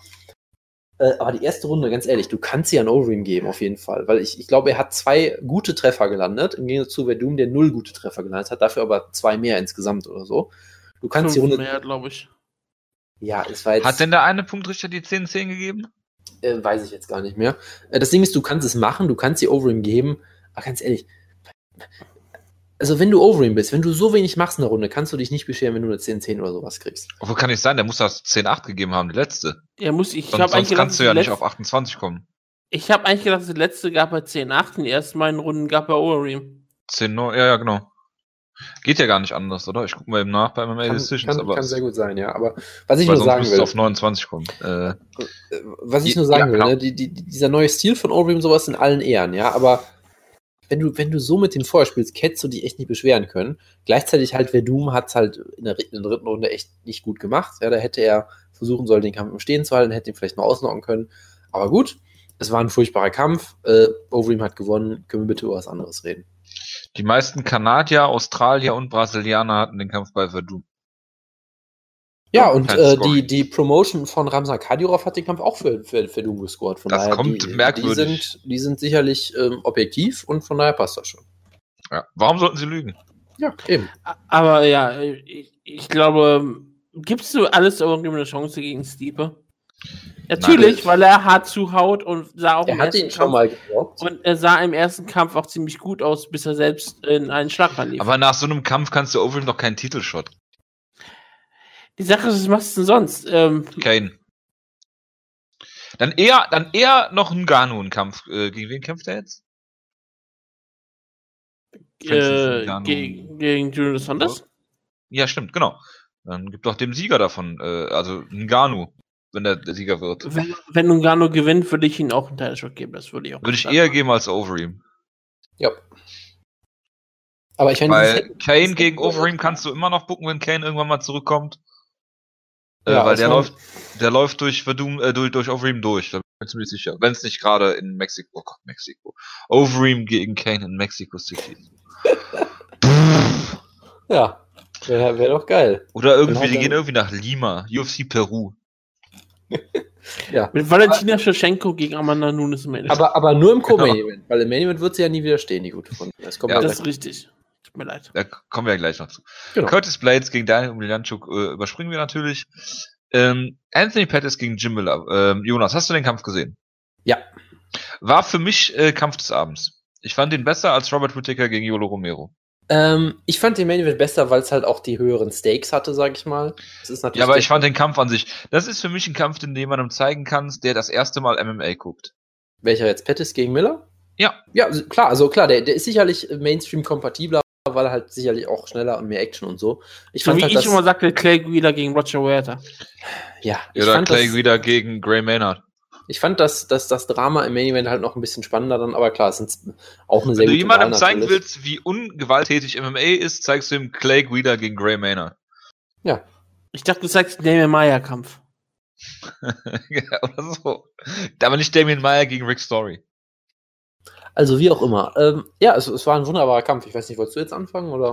Äh, ich fange mal an. Ja. Äh, Anthony Pettis hat sich hier sehr verbessert gezeigt. Viele haben auch gesagt, das ist natürlich ein Kampf, den man da gebucht hat, damit Anthony Pettis ihn gewinnt.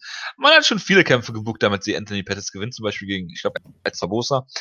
Ähm, und hat das irgendwie nicht liefern können. Ich finde, ähm, Pettis ist immer noch ein hervorragender ähm, Striker, äh, der das hier mit seinen Kicks gut gemacht hat. Gerade in der ersten Runde, in der zweiten Runde hat ihn, glaube ich, Jim Miller zu Boden bekommen ähm, und hat den Kampf da. Ähm, dann hat Pettis da wieder mal so eine wunderschöne Guard gezeigt. Ich hatte eine sehr, sehr aggressive, schöne Guard, wo du äh, auch on top nie ir dir irgendwie sicher, sicher sein kannst, ähm, dass da nicht irgendwas passiert. Sie haben wunderschön gegrappelt, beide. Es war ein Kampf auf hohem Niveau. Es ging hin und her, nur hatte Pettis dann halt so den letzten Schlag noch, ähm, äh, der, der vielleicht besser war. Und äh, ja, Jim Miller sieht nach Treffern dann auch immer ein bisschen mehr gezeichnet aus als Anthony Pettis, obwohl er auch einige harte Treffer gelandet hat. Und es war ein sehr schöner, wunderbarer Kampf, den ich jedem empfehlen kann, nachzuholen. Und Pettis hat hier ähm, einen starken Gegner äh, wunderschön äh, besiegt. Äh, Jim Miller ist aktuell nicht gerankt, glaube ich. Ne? Ja, aber ähm, das ist vielleicht so ähm, der Ja. Kampf, den Pettis jetzt gebraucht hat in dem Moment. Da muss man halt gucken, wie es halt weitergeht bei ihm. Ja, und ich meine, dass er nicht gerankt ist, äh, spricht ja auch sicherlich nicht gegen ihn, sondern auch für Slightweight. Nein, nein, nein, nein, auf gar keinen Fall. Von daher, ähm, nee, also kann ich mich nur anschließen. Wunderbarer Kampf. Miller hat wieder gut mitgehalten, gerade mit diesen wunderbaren Kicks, äh, mit, mit denen Pettis durchaus schon in den ersten paar, paar Minuten noch Probleme hat. Diesen sehr tiefen Low-Kicks immer wieder schön. Äh, aber dann hat Pettis halt irgendwann mit seiner Größe und Dynamik den Kampf einfach übernommen, hat äh, die eine Panik, äh, die eine Schrecksekunde in der Backmount über, überlebt, auch souverän, hat wieder gezeigt, dass er auch ein guter Grappler ist. Also das war einfach eine, eine gute Leistung von Pettis, genau das, was er jetzt eben gebraucht hat. Äh, freut mich sehr. Jim Miller ist immer noch ein wunderbarer Gatekeeper natürlich. Und ja, also, also wunderbarer Kampf, kann man sich auf jeden Fall angucken, kann man, kann man äh, wunderbar gucken. Genau. Gut. Äh, Rob Font gegen Douglas Silver da Andrade. Müssen wir nicht drüber reden, denke ich. Doch, doch, doch, doch, doch, doch, doch, doch, ganz kurz. Das war, das war ein wunderbarer Kampf, eine tolle Leistung von Rob Font, die ich auch äh, hype an dieser Stelle einfach mal. Oh Gott, Äh, der Arme. Ja, ist, ein, ist jetzt ein offizieller Hype-Kämpfer. Nein, aber der, der, der ist wirklich verdammt gut. Äh, hat damals halt das, das eine Problem gehabt, dass, er- dass er damals halt gegen ähm, einen gewissen Lineker, ich weiß gar nicht, wer das sein soll, kämpfen musste. Ähm, und da halt keine Chance hatte, weil, es halt John Lineker ist. Äh, John fucking Lineker, Verzeihung. Ähm, aber ansonsten noch unbesiegt in der UFC, hat sich auch hier wieder ziemlich gut gemacht und der hat es halt einfach auch drauf. Das ist einfach ein richtig guter Kämpfer, sehr dynamisch, hat hier wunderbar gestrikt vor allem auch. Ähm, wunderbare Aktionen gezeigt, die Kombinationen waren sehr schön, immer schön zum, zum Körper gegangen, zum Kopf, dann irgendwie mit, mit Kniestößen gekommen und dann halt äh, eine, ein, ein Fauxpas genutzt und, und aus einer Schlagkombination eine Guillotine gepullt. Sehr schön, aus der Halfguard sogar gefinisht, was auch äh, durchaus spektakulär war. Also das war einfach, einfach eine, eine richtig gute Leistung von einem sehr, äh, sehr vielversprechenden Bantamweight auf jeden Fall. Und ich meine, es ist Bantamweight, es ist eine tolle Division so generell und von daher ähm, Es ist bald das neue Flyweight, wenn die Flyweight Division verkauft. Nein, Bantamweight ist um einiges besser als Flyweight. Das sage ich als. Jetzt stellst du dich schon so gegen die eine Division, die du schon gehypt hast. Das wird immer besser, Jonas. Nee, ich mag Flyweight weiterhin, Wann- aber Bantamweight Wann ist, ohne turnst du denn jeden, gegen Ryzen? äh, Bantamweight ist ohne jeden Zweifel eine bessere Division als Flyweight. Das hat nichts damit zu tun, dass ich gegen Flyweight turne. Das heißt einfach, dass, dass ich Flyweight Ja. natürlich sehr mag, aber Bantamweight ist eine der besten Divisions im Sport aktuell. Rein von der, von der sportlichen Komponente. Ganz einfach. Ja, ja, klar. Ich weiß nicht, was daran jetzt kontrovers sein soll. Das ist nicht kontrovers, Dann ist ja gut. wenn man dich kennt. Gut. Ähm, Alexei Oleinik gegen Travis Brown.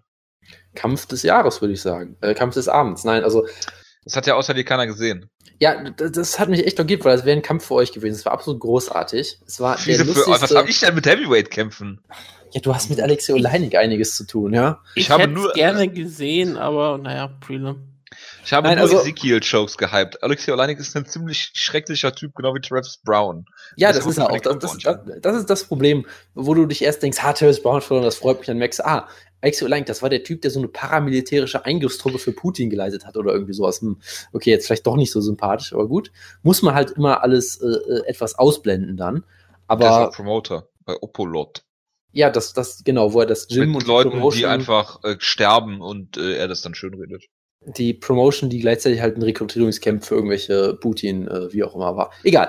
Ähm, auf jeden Fall äh, davon abgesehen halt ein sehr kuriöser Charakter natürlich immerhin. Travis Brown hat den Kampf hier, hätte ihn klar gewinnen sollen, weil er halt eigentlich tausendmal besser ist und Oleinik halt ein sehr, sehr langsamer, sehr stiffer Striker ist und Brown ihn eigentlich relativ vorgeführt hat, ihn gerockt hat, gedroppt hat. Und dann irgendwann macht Travis Brown halt wieder das, was er macht. Und er, er, überlegt sich halt, wie er den Kampf verlieren kann. Und das setzt er dann sehr zielstrebig um. Hat dann angefangen, wild mit Olenik zu striken. Und Olenik kann hart zuhauen. Das muss man ihm einfach mal lassen. Er kann schon hart zuhauen, wenn er dich mal Frag trifft. mal Jared Rochold. Genau, das, das ist auch eine Kunst von ihm getroffen zu werden, so ein bisschen. Ähm, und ja, dann wurde, wurde halt Terrence Brown auf einmal gedroppt. Es wurde ein wildes Slugfest und dann irgendwann, ich, ich weiß gar nicht mehr, wie, wie das Finish war. Es war einfach nur so, ich, ich glaube, Terrence Brown hat sogar den Clinch initiiert mit, mit, ähm, mit Oleinik, weil er irgendwie äh, nicht mehr mit ihm striken wollte, weil er im Stand zu viel kassiert hat gegen Alexei Oleinik, hat deswegen den Bodenkampf gesucht. Das war unfassbar großartig. Und dann hat ihn Oleinik durch so einen großartigen Scramble zu Boden genommen und dann gedacht, hey, ich mache jetzt das, was ich, was ich am besten kann. Ich nehme mir irgendein, ich nehme den Kopf von dir und drücke fest zu.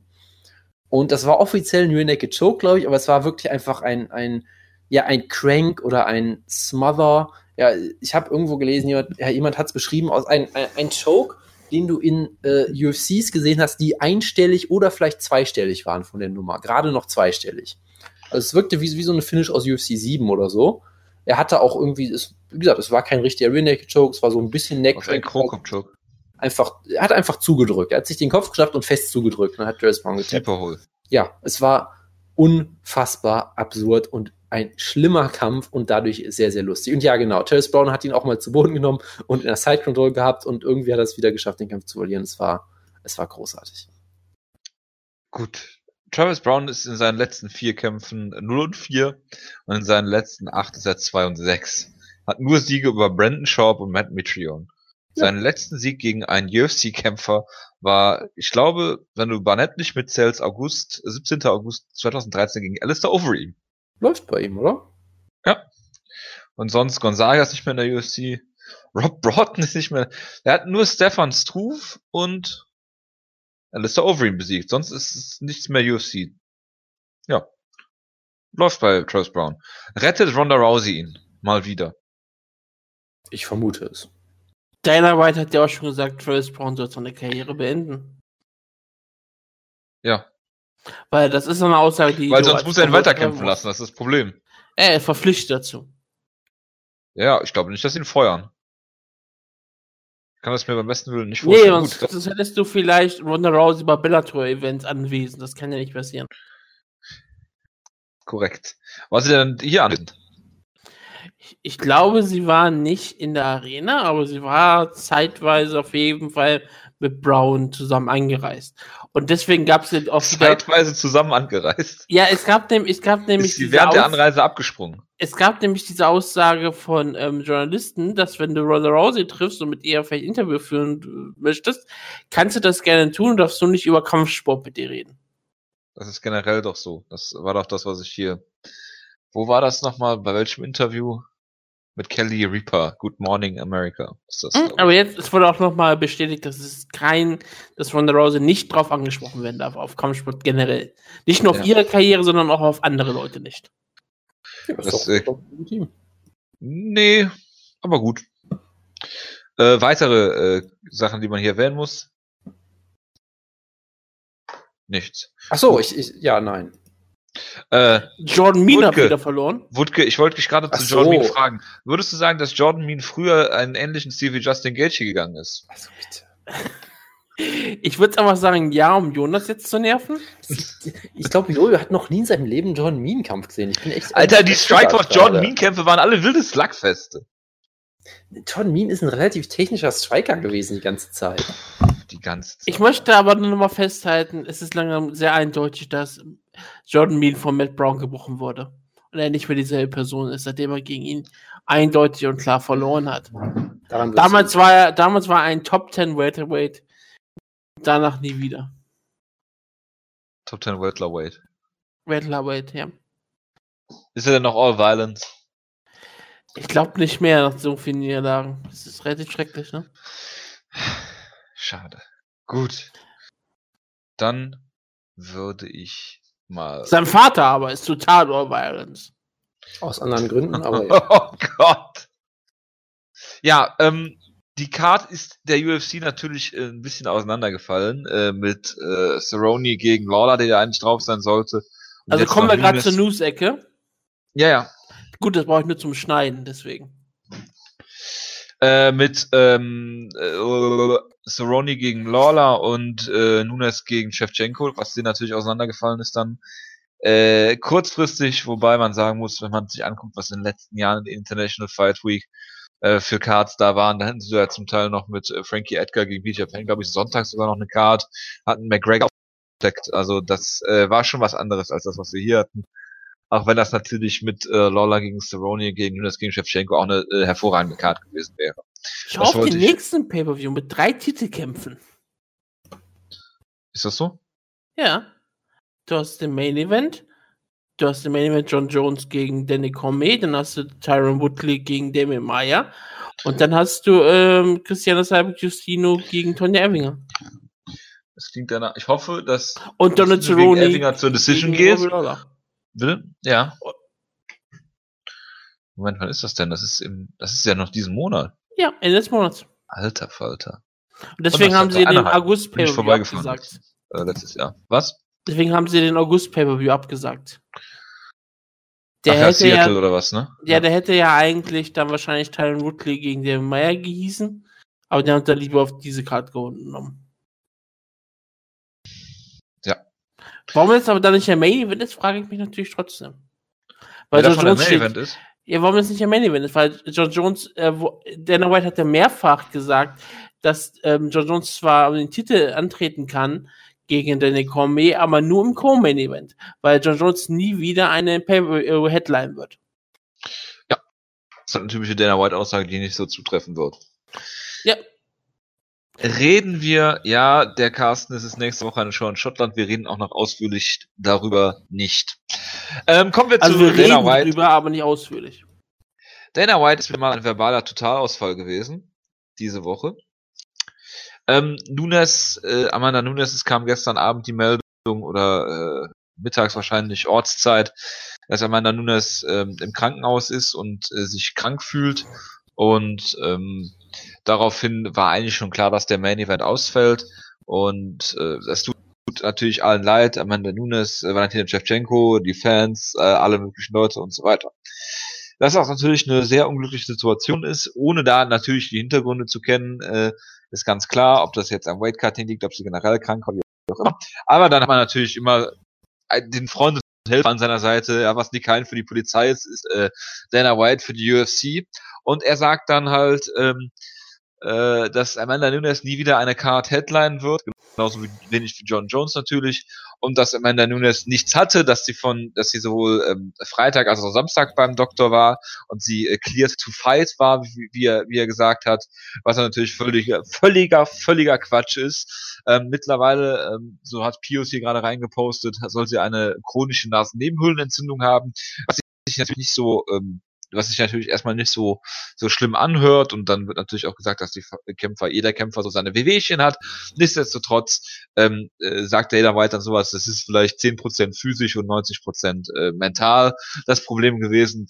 Ähm, ich finde, dass ihm das nicht in, nicht im geringsten in irgendeiner Art und Weise zusteht, äh, A, so über äh, seine Kämpfer zu reden äh, und B, äh, ähm, ja, generell ähm, äh, eine, eine seiner äh, Independent Contractor sowas von unter den Bus zu werfen, äh, als gäbe es kein Morgen, weil Amanda Nunes ist sicherlich die äh, eine der äh, Personen, die da am leidtragendsten ist von dieser ganzen Geschichte. Und ich bin mir ziemlich sicher, dass sie irgendwas hatte, weil warum sollte sie sich ihren, ihren Payday ähm, da äh, nehmen lassen. Sie hat schon mal gegen Shevchenko gekämpft. Sie äh, hätte den größten, unter Umständen größten Pay-Per-View des Jahres hier headlinen können. Sie hätte ordentlich Geld verdient. Sie hätte, äh, sie hat schon mal gegen Valentina gekämpft. Wie gesagt, sie hat schon gegen Rousey gekämpft. Also warum sollte sie hier irgendwem irgendwas vormachen. Das macht für mich überhaupt keinen Sinn. Ja, also, Und, äh, äh, das ist- Jo- äh, Julius, ist doch ganz einfach. Wenn Dana White das sagt, stimmt das und dann wird sie einfach äh, ein, ein, ein, ein Feigling sein und äh, jemand, der einfach sich gedacht hat, ach nö, du, ich habe jetzt doch keine Lust. Oder wie im Cyber ja schon spekuliert wurde, sie hatte einfach ihre Tage, so ist das ja mit Frauen, die haben dann einfach, wollen dann einfach nicht mehr und können dann nicht. Und so, so ist das halt mit Ja. den Frauen, ne? das, das kennt man ja. Äh, ich, ich fand die Theorie von Mike Fagan ja auf Twitter noch ein bisschen besser, dass äh, sie sicherlich schwanger ist und deswegen nicht kämpfen wollte. Das macht sicherlich auch sehr viel Sinn. Ähm, so sind die Frauen halt, nicht wahr? Nein, also es ist halt eine typische Dana White-Aussage, die wieder niemandem hilft, außer halt ihm selber. Und auch ihm eigentlich natürlich nicht. ihm ihm hilft das auch nicht. Nein, also wenn man drüber nachdenkt, natürlich auch überhaupt nicht, aber er denkt halt natürlich nicht drüber nach. Das ist immer das Problem bei ihm. Ähm, Er möchte halt the realest guy in the room sein. Ja, und ich, ich, ich meine, es, es bringt ihm halt dahingehend was, dass er dann halt die Kämpfer unterm Bus und die Kämpferin unterm Bus werfen kann und dann äh, äh, die schlecht behandeln kann und mehr Profit für sich selbst raushaut. Das, also auf dieser sehr egoistischen und kurzfristig gedachten Weise macht es irgendwie Sinn, aber langfristig machst du damit natürlich das eigene Produkt auch kaputt. Damit So. nicht, nicht das Brand der UFC angegriffen wird, sondern nur der einzelne Kämpfer, die einzelne Kämpferin. Genau, und da, da, wir wissen ja, die UFC, das, das Brand ist das Wichtigste. Überhaupt. Ja, ist es ja auch. Nein, also es Außer du halt- hast Conor McGregor oder Ronda Rousey. Ja, das ist ja was anderes. Das kann man ja nicht so, das kann man ja nicht äh, gleichsetzen hier. Nein, also, ich meine, es zeigt halt auch einfach wieder ähm, diese typische Dana White-Manie, einfach alle unterm Bus zu werfen. Und vor allem auf so unfassbar transparente und dumme Art und Weise. Ich meine, äh, sich dann dahin zu stellen, wieder einen auf dicken Macker zu machen, sagen, wir werden am Ende keinen Cent bezahlen und dann denken, dass das so ein Babyface-Move von ihm ist. Da sagst du, ja, wir kriegen jetzt keinen Cent und wir, ähm, und wir äh, werden sie nie wieder in Main Event stellen und gleichzeitig während der gleichen Show zeigen wir den ri- riesengroßen John Jones Trailer, den wir auch nie wieder in Main Event stellen werden. Es ist halt einfach alles scheinheilig hoch, hoch 100. Und äh, wie gesagt, du wertest halt deine eigene Kämpferin ab. Amanda Nunes hat vor einem Jahr bei der International Fight Week den Titel gewonnen. Sie hat ihn verteidigt gegen Rousey in einem Riesenkampf, den die sie in 20 Sekunden gefühlt ausgenockt hat, brutal. Sie ist die erste äh, lesbische, offen lesbische äh, Titelträgerin in der UFC. Das könntest du auch vermarkten. Du könntest auch sagen, hey, das ist äh, eine ziemlich, eine ziemlich coole Sache so, ja, und dich dann irgendwie als progressiv darstellen und sagen, guck mal, was wir hier und, und irgendwie so. Und sie ist eine verdammt unterhaltsame Kämpferin. Sie finisht sehr häufig ihre Kämpfe und so weiter. Du könntest versuchen, sie zu promoten, statt das verdammte Gegenteil zu machen und sie unter den Bus zu schmeißen. Aber das ist ja jetzt auch nichts Neues. Ich meine, äh, wenn du jetzt versuchen würdest, eine Liste zu erstellen mit allen Leuten, die Dana White unter den Bus geworfen hat, ähm, kannst du anfangen, sitzt du morgen früh noch dran. Ne? Und ich meine, Und darunter, und, und, und Leute, die, Leute, er hat auch Leute in der Bus geworfen wie Conor McGregor. Ja. Wie John Jones. Wie ganz viele wichtige Leute, die ihn ganz viele Pay-View-Buys ähm, bringen.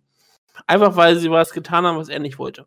Genau. Persönlich. Der wird Und ja immer persönlich. Das ist noch das Schlimme, er wird persönlich. Genau. Mit äh, Randy ist ja- Couture und Tito und allen möglichen Leuten. Ja, Und bitte. das, das Ding ist ja, Legenden. und das Ding ist ja selbst, selbst in Kämpfen, wo man, äh, selbst in Fällen, wo man sagen könnte, der Kämpfer ist selbst schuld, zum Beispiel damals bei Hen Barao und, und Dillashaw beim Rematch. Da kannst du natürlich sagen, Barao hat Scheiße gebaut, hat den Weightcut verkackt.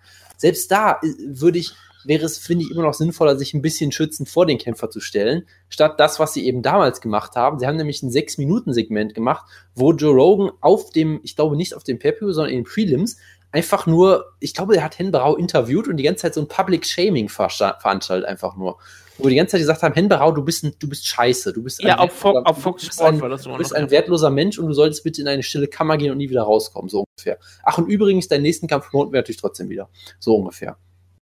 Ja, Ja, und, und ich meine, und ich meine, einfach sich einfach hinzustellen und zu sagen, ja, äh, hier, äh, äh, Nunes, ne, du, ja, du warst im Krankenhaus, aber hey, und irgendein Doktor hat dich geklärt, also kämpf verdammt nochmal gefährlich. Du, du bist unsere Angestellte, also du bist natürlich keine Angestellte, weil das wäre wär auch wieder nicht richtig, aber du bist unsere, Ja. unsere Kämpferin, du musst das machen. Äh, und das natürlich wieder nach, so nach, offen, nach außen zu zeigen. Ich meine, der letzte, bei dem sie das gemacht haben, war, glaube ich, Habib, wo sie auch gesagt haben, ja, gut, ich meine, du hattest irgendwie unfassbare Schmerzen in der Lebergegend und hast das deswegen ins Krankenhaus, aber hättest du das bitte nicht, hättest du nicht zu uns gehen können? Wir hätten das unter den Teppich kehren können, hättest du trotzdem noch kämpfen können. können. Oder- Das ist genau, genau die gleiche Story. oder wir hätten Ärzte zu dir schicken können, weil das die Sache ist, und das ist, was viele Leute immer wieder vergessen, gerade jetzt, wie auch viele Journalisten ganz klar gesagt haben, bist du als Kämpfer und gehst am Kampftag ins Krankenhaus, gibt keine Kommission dich frei. Kein Da kann, ich mein- können ich mein- ich mein, außer- der Unterschied zwischen dem Doktor, zwischen dem behandelnden Arzt und der Kommission. Ich meine, ich sag mal so, ich sag mal so, Ich glaube, das wenn- finden viele Leute sehr schade. wenn, wenn Conor McGregor im August im Krankenhaus ist, dann wird der Kampf natürlich trotzdem stattfinden. Aber sonst äh, gibt es ja, glaube ich, relativ wenig Ausnahmen. Und ich meine, äh, Amanda Nunes hat, Die, die Gefahr ist, dass Risiko ist. äh, ganz kurz nur, wie Amanda Nunes, äh, wie, wie Pius schon gesagt hat eben, hat Amanda Nunes ja jetzt mittlerweile ein Statement rausgebracht, ein etwas längeres Posting, wo sie das nochmal erklärt.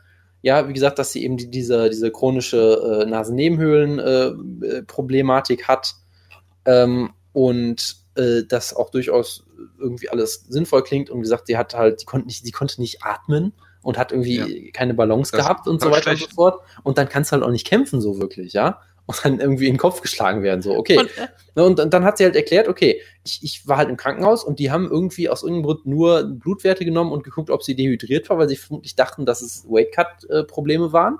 Ja, und haben mir gesagt, nee, äh, du hast kein Problem mit Dehydration, also geh wieder, so nach Und haben sie deswegen geklärt, ja. Das war das Ding. Und deshalb sagt sie, ja, die haben sich überhaupt nicht mein Problem angeguckt, so ein bisschen. Und das fand ich ja auch so, so infam irgendwie, dass natürlich alle direkt unterstellt haben, ah, Amanda Nunes hat nur ihren Weight-Cut vermasselt und dann gesagt haben, ja, Amanda Nunes, die ist fett geworden, die hat, die hat, die, die nimmt ihr Training nicht mehr ernst, die ist selber schuld und dann denkst du, nee, es war vermutlich irgendwas sie hat anderes. viel zu viele Haare und der Haarschnitt ist viel zu. Das, Genau, äh, genau. Und wenn, wenn sie einfach. Äh, und das Tattoo, das sie jetzt trägt, das hat auch noch Gewicht verursacht. Genau, genau. Also, ne, und was sie jetzt halt sagt, dass sie dann am nächsten Tag nochmal da war, die haben einen CT-Scan gemacht, haben ihr äh, Antibiotika gegeben und so weiter und so fort. Ne, und dann, ja, nee, da hätten hätten wir auch kämpfen können. Das, das war halt kein, kein Problem, das kriegen wir schon hin. Ne, Wenn sie, äh, hatte, Bronchitis and stitches. Oder is get pregnant. That doesn't mean shit. Ja. Sagt Anzarov. Damit hat sie völlig recht. Amanda Nunes wollte halt einfach nicht. Sie hatte halt einfach keinen Bock, so wie das bei Frauen immer so ist. und äh, so ist das dann halt. Gut. Ja, aber darf ich jetzt auch mal was zu der Situation Ja, sagen? so, sorry, das war, das war gerade so ein Ich wollte, glaube vor, ja. ich wollte vor zehn Minuten, glaube ich, schon was sagen. Aber das ist auch in Ordnung. Ihr habt ja viele Sachen gesagt. Es ist halt auch nochmal, wie Dana White damit umgegangen ist, glaube ich, nochmal noch mal ganz klare Sache. Denn Dana White hätte ja einfach rauskommen können, sagen, okay, Amanda Nunes ist krank, Kampf findet nicht statt und dann alles so machen können, wie es dann alles vorher ablief, weil die haben ja sonst alles richtig gemacht. Die haben gesagt, Karten werden ähm, refunded, die Leute kriegen ihr Geld zurück, wenn sie es unbedingt Weil sie wollen. das, glaube ich, sogar machen müssen wegen der Kommission. Ich weiß, aber sie, es, es wurde auch ganz groß an, die- an, an, die, an die Arena geschrieben. Es Ja. war alles ganz klar promotet. Während der Show haben sie nicht ähm, einmal nur weiter geschämt. Nicht, nicht groß, also sie haben, lieber, sie haben gesagt, Ja. dass sie krank war, hätte kämpfen müssen, bla bla bla. Aber sie haben es nicht erst wirklich in den Schmutz getrieben, wie sie vielleicht im schlimmsten Fall hätten machen können. Ähm, und vieles hätte der mal genauso machen können, wie er sollte. Nur, dass er sofort in die Offensive gegangen ist, sofort alles sich die Hände reinwaschen musste und sofort Amanda Nunes äh, vor die, äh, vor die Meute geworfen hat, gesagt hat, hier, sie ist jetzt schlimm, äh, hasst sie jetzt bitte alle. Das ist doch völliger Quatsch. Das kannst du mit solchen, kannst einfach nicht machen mit Menschen. Und gerade selbst wenn die Ärzte, wie gesagt, sie geklärt haben, wie du schon sagst, wir wissen, wir wussten ja nicht mehr, was die Ärzte gemacht haben. Und es gibt auch so viele Krankheiten, die werden von verschiedenen Ärzten auch im, im wirklichen Leben nicht, nicht erkannt. Und du gehst erst zum dritten und vierten Arzt, der erkennt dann plötzlich, dass du Krebs hast. Also das ist jetzt ein Extrembeispiel, aber wir wissen ja, wussten ja nicht mal, was mit Amanda Nunes ist. Man sollte erstmal einfach etwas abwarten und man hätte das einfach mal schön regeln können, gerade weil ja der Kampf nachgeholt werden kann. Ich kann Aufregung der Fans verstehen, ich kann auf jeden Fall die Aufregung der Fans verstehen, die vielleicht speziell für diesen Kampf angereist sind nach Las Vegas. Wenn die Leute sich aufregen, absolute Verständnis. Für die Leute, die vielleicht auf einmal deren Samstag kaputt ist, weil sie den Pay-Per-View vielleicht nicht so besonders sehen konnten, ja, das ist, für die habe ich kein Mitleid. Und für die Leute, die sowieso die Schuhe illegal runterladen, für die habe ich erst recht kein Mitleid. Also bitte, wir sollten mal nicht übertragen. Amanda Nunes hätte nicht kämpfen können und das ist jetzt einfach jetzt der Fall und man hätte jetzt einfach mal sich vor sich stellen können, damit der Kampf noch promotet werden kann für die Zukunft. Aber jetzt hat bei Amanda Nunes erstmal richtig schön geschadet. So es ist sie auch ein Sportkiller wie John Jones, aber das ist ja auch kein Problem, den promoten wir jetzt trotzdem. Das wird ein absolut grandiosen Video, über das ich eigentlich noch sprechen wollte, aber dann keine Chance dazu sagen. Das ist halt sehr schade, weil niemand erwartet irgendwie äh, Statement der UFC, außer jetzt äh, tut leid, wir machen das so und so. Irgendwas Diplomatisches, was man halt an dieser Stelle Was sagt. Professionelles. Ja, die UFC will auch mal professionell sein mit ihrem Reebok-Deal und allem möglichen Pipapo. Nein, sie wollen Und beides. dann Nein, Sie sie wollen wollen profession- professionell sein. Sie sollen professionell sein und Dana White möchte trotzdem immer noch dein bester Kumpel sein, der Ja, neben dir auf der Couch sitzen könnte. Professionalität und Dana White die schließen sich aus. Ja. Und Dana White schließen, schließen sich aus. Ja, ich weiß, will ich erst darüber reden. Aber das macht es, das macht es äh, nicht, nicht, nicht viel besser. Gut, äh, reden wir über äh, andere Dinge. Äh, machen wir Kann ich noch mal weiter? kurz über das John Jones und Danny Cormier Video reden? Bitte. Ich habe Das es ist leider noch nicht gesehen. Das ist der beste Trailer, den die gesehen, UFC auch vielleicht je gemacht hat. Es ist ein zweieinhalb Minuten. Aldo gegen McGregor? Ja, es ist ein zweieinhalb Minuten Video, das eigentlich nur voll besetzt ist aus so Stücken wie John Jones ähm, trainiert, irgendwie am Bayou mehr oder weniger vorbeiläuft, irgend so ein Sumpf und die ganze Zeit also am Lagerfeuer sitzt und ähm, und dann immer die ganze Zeit Szenen, so 2011, 2013, von allen seinen Fuck-Ups drin sind und live ähm, gesprochen wird und äh, wie gesagt, ähm, News, ähm, News-Szenen eingespielt werden, wie er alles abgefuckt hat, wie er all seine Probleme hat und wie er darüber spricht, dass er den Kampf gewinnen muss, damit er seine Redemption haben kann, dass er sein Leben wieder zurückbekommen kann, während Daniel Cormier da sitzt und sagt, ich muss ihn besiegen, damit er endlich mal wieder äh, mit seinem Leben konfrontiert werden kann, damit er endlich mal leben kann. Die ganze Geschichte geht, dreht sich wirklich darum, dass John Jones ein absoluter Fuck-up ist. Und das ist total geil gemacht. Und es ist es ist ein sehr sehr ehrliches Video. Und es ist da sieht man auch daran, dass wahrscheinlich hier sehr viel WME IMG mit drin drin ist. Sie wissen ganz genau, wie man das promotet. Sie verstecken es nicht, sondern es wird komplett, die ganze Geschichte, die Comedy und Jojo's hat, wird komplett in den Vordergrund gestellt. Jedes, jedes verwerfliche Sache, die Joe Jones je tat, wird in den Vordergrund gestellt.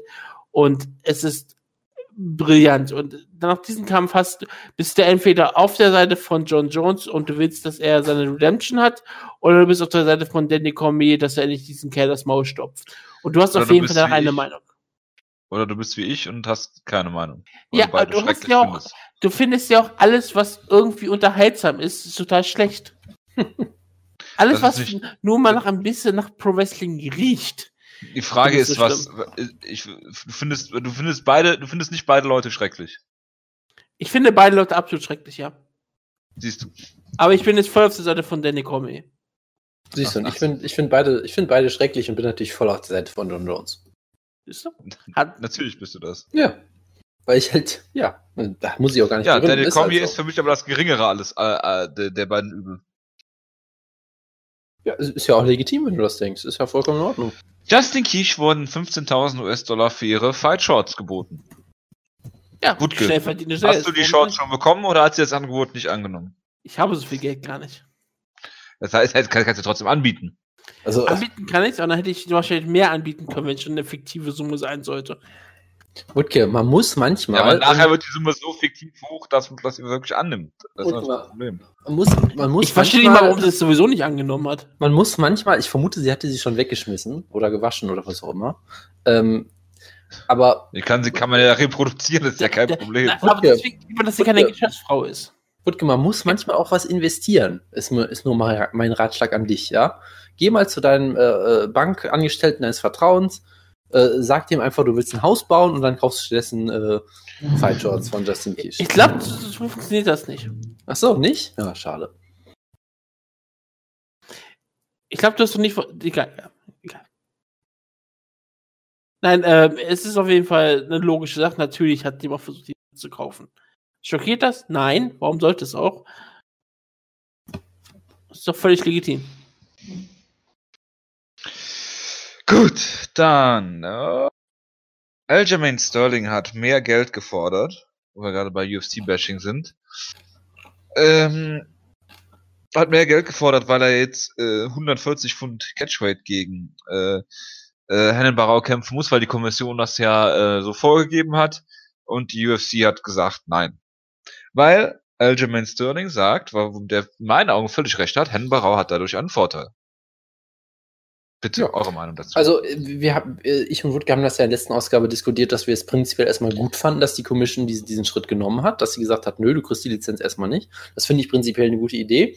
Äh, wir haben damals tatsächlich nicht drüber geredet, was Aljamain Sterling dazu sagt. Das ist der Punkt, den wir damals nicht abgedeckt hatten. Das stimmt, das ist natürlich nochmal eine interessante Dimension. Genauso kann ich verstehen, dass er halt sagt, hey, dadurch entsteht für ihn ein Vorteil, damit für mich indirekt ein Nachteil. Und deshalb möchte ich das irgendwie ausgeglichen haben. Das finde ich vollkommen legitim von ihm auch. Und natürlich äh, bin ich absolut schockiert, dass die UFC dem nicht nachkommt. Absolut schockiert. Wir sind natürlich nicht schockiert, aber wir sind äh, auf jeden Fall auf der Seite von Aljamain Sterling. Ist das richtig? Ja, klar. Gut. Ich glaube, das Sarah Longo Camp ist sehr anti-UFC im Moment. Kann das sein? Bis Ahmed Sarah, der beste Freund von Dana White ist. Das kann sich auch ganz schnell wieder ändern. Äh, Floyd Mayweather und Conor McGregor. Äh, müssen wir natürlich drüber reden, dass wir den Titel schreiben können, um hässlich Clickbait zu ziehen. Ähm, gehen jetzt auf Welttournee mit so Aldo äh, McGregor-esque. Meinst du, Jojo, Jonas, dass Jojo, der, äh, der, der, der Titel ist, Mayweather der mit Titel ist natürlich- sprechen wird? Was? der Titel ist natürlich Connor und Bobby Knuckles. Das steht schon lange fest. Das nur mal nebenbei. Ähm, und äh, äh, ich bin, ich bin sehr gespannt. Äh, ich, nein. ich, ich finde, ich find's, ich hoffe, es werden sehr viele äh, Energy Drink Dosen vor, vor den beiden stehen. Und äh, nein, also es ist halt, es ist halt interessant, dass du, dass du nicht nur 100 Dollar oder was auch immer für den Pay-Per-View kaufen musst, sondern auch noch für diese Specials sind natürlich auch noch kaufst. Es ist halt, es ist halt eine Gelddruckmaschine einfach. Habt ihr die, habt ihr die Ticketpreise gesehen Äh, für nein. den Kampf? Billigste Ticket, wenn du die live in Arena schauen möchtest, ist 2425 Dollar. Wir haben übrigens eine Für Einladung zur direkt Pressetour bekommen. Dach. Wir haben eine was? Wir haben eine Einladung für die Pressetour bekommen. Wir können Ja, uns akkreditieren auch für den Kampf äh, bei, Mac, Mac, äh, bei Mayweather Promotions. Ja, äh, mach. Ich habe überlegt, ich habe echt überlegt, einfach mal Scherzeshalber, mach's einfach mal und du kriegst dann aus irgendwelchen dummen Zufällen, weil die irgendwie äh, den Rest ihres Kontingents ver äh, äh, verlosen, irgendwie Ringside-Tickets für den Kampf. Ich würde mich, ich glaube, ich würde den ein Jahr lang komplett durchlachen. Und dann äh, zufällig mal gucken, ob er die noch irgendwo los wird am Tag der Und Show. ähm, Ringside-Tickets, wenn du sie kaufen möchtest, 80.000 Dollar. Stell dir vor, wir kriegen das. Ich melde den Wutke mal da an. So. ja, das ist eine gute Idee. Ja, äh, Robbie äh, Lawler gegen äh, jetzt für UC 214 bestätigt. Äh, also so lange, bis es wieder ausfällt. genau, richtig. Weil, äh, ja, Stephen. Faction und das, äh, was äh, Donald Cerrone da hatte, würde ich jetzt mehr als einen Monat Zeit für geben. Oder drei Wochen sind es ja eigentlich nur. Es ist, es ist, komm, es ist Donald Cerrone. Das ist ja kein Problem. Das ist der erste Kampf wirklich von Donald Cerrone, der ausfällt. Wegen ihm. Ja, das ist schon äh, absurd. Jetzt kommen wir zu wirklich wichtigen Sachen. Frank Mir, unser aller Lieblingskämpfer, hat natürlich um die Freigabe der UFC gebeten und dem wurde stattgegeben. Frank Mir ist Free Agent und ab sofort bei Rising einsatzbereit. Ich, ich würde mich sehr darüber freuen. Wir brauchen noch einen Return-Kampf für Baruto. Ich dachte, du hypst Baruto. Warum willst du ihn denn äh, direkt, äh, willst du ihn denn direkt verlieren sehen? Warum ich Frank Mir verlieren sehen möchte. Nein, ähm, Baruto. ich, nicht weiß- Frank Mir. Also, okay, ähm, ich, ich fände es einen interessanten Kampf, weil äh, Baruto war immer sehr, war sehr gefährlich. War bisher immer sehr gefährlich im Stand, der Leute sehr gut gegen den, äh, gegen den Ring drücken konnte. Sein Problem waren bisher Striker wie Mirko Krokop. Aber gegen Grappler ähm, hat er bisher gut ausgesehen. Und, das, und wir wissen ja alle, das große Problem von Frank Mir ist, gegen den Käfig gedrückt zu werden. Guck dir den Josh Barnett-Kampf an, ja. Das, äh, das kann man eins zu eins so wiederholen, würde ich Und sagen. Baruto hat mehr Erfahrung im Ring als Frank Mir. Ja. Vielleicht so auch im Ringen, ich weiß es nicht. Ähm, ja. Ich- Ja, Fällt mir wow. Jetzt, fällt mir jetzt auch fällt mir wirklich nichts Gabby. Garcia war bei, äh, bei Shoot, Shoot Fighting. Nee, Shoot Boxing heißt es ja, ne? Shoot Fighting macht sie ja eh. Shootboxing, ja. Shootboxing. Und sie hat äh, bei S. Die hat geshootet S- auf jeden Fall gegen ihre Gegnerin. wer ja. ist das? S, S, S, S Cup? Ähm, ähm, ich weiß nicht, wie die Liga heißt. Ja, es gab. Rena hat auch gekämpft und gewonnen und die gegen, Schwester von. gegen, die, gegen die Italienerin, gegen die sie auch ihr Debüt hatte. genau, die kam mir im- nämlich so bekannt vor, ja. im- Haben einfach in den Kampf Rising recycelt. Genau. Sehr gut. Und im Co-Main-Event kämpfte auch ähm, Hannah Tyson, die Ja, ihr, der, der zweite Kampf war von Rena. Und Tenshin Nasukawas Schwester hat verloren. Ja, ihr, ihr Profi äh, Halbprofi-Debüt gegen eine 13-Jährige. Sie ist 14, deswegen ist das kein großes Problem. Naja, ist auch kein, ist keine große Sache. Aber Gabby Garcia hat auch wieder gegen eine etwas ähm, betagte Frau gekämpft. Und es war ein sehr erfolgreicher Kampf. Auf jeden Fall wäre er unter Rising Rules ge gewesen, hätte sie den Kampf gewonnen. So hatte sie äh, ihre Gegnerin lieber zweimal zwei wunderschöne Zuckerkeks verpasst. Warum Für auch einen, nicht? für einen einen Punktabzug. Und für die einen bekam sie die rote Karte, aber weil der Ringrichter sagte, das waren unabsichtige Fouls, ähm, ist es ein No-Contest und keine Niederlage. Klar. Weil ähm, so ein Soccer-Kick, der kann ja mal passieren, so aus Versehen. Sie wusste halt einfach nicht, wo sie war. Das Und sie, wusste, und sie wusste es auch nicht, nachdem ihr schon Punkte abgezogen wurde, dass es gegen die Regeln ist. Das ist ja das Beste daran. Ich habe wirklich nur das, das Finish gesehen, wo sie einfach diesen, diesen Kick zeigt. Ich dachte, was zur Hölle ist das denn? Und dann, da wurde mir nachher erst bewusst, Moment, sie hat zwei davon gemacht. Yep, Das ist, die hat es trotzdem nicht, die hat trotzdem nicht kapiert. Ich, ich liebe diese Frau. Ja. das Da würdest du deutlich mehr als 15.000 Dollar verbieten, wenn da, wenn es sich da mal die Gelegenheit bieten würde, Nein, da das sich irgendwas mal- zu kaufen. Nein, das ist nicht mein Fetisch, aber es ist Was Ordnung, ist denn dein Fetisch? Ich glaube, wir nicht über meine Nein, das Fetisch- wollen wir nicht wissen. Nein, bitte nicht. Bitte, bitte nicht. Das war auch eine rhetorische Frage. Ich Du darfst, nein, du darfst ihm solche Gelegenheiten nicht bieten. Der irgendwann erzählt dir das wirklich und dann kannst du nie wieder in den Spiegel gucken oder was auch immer. Dann hast du das Problem. Ja. Weißt du, was mein Fetisch ist? Die Siegesserie von Jockel bei Serientäter aktuell. Boah. Was für eine Überleitung. Aber so weit sind wir noch nicht. Eins, zwei, drei, vier, fünf, sechs, sieben, acht Siege in Folge. Gut, machen wir mal weiter. Die UFC hat eine Neuverpflichtung bekannt gegeben, beziehungsweise Ground and Pound hat die bekannt gegeben. Abo Asaita hat bei der UFC unterschrieben.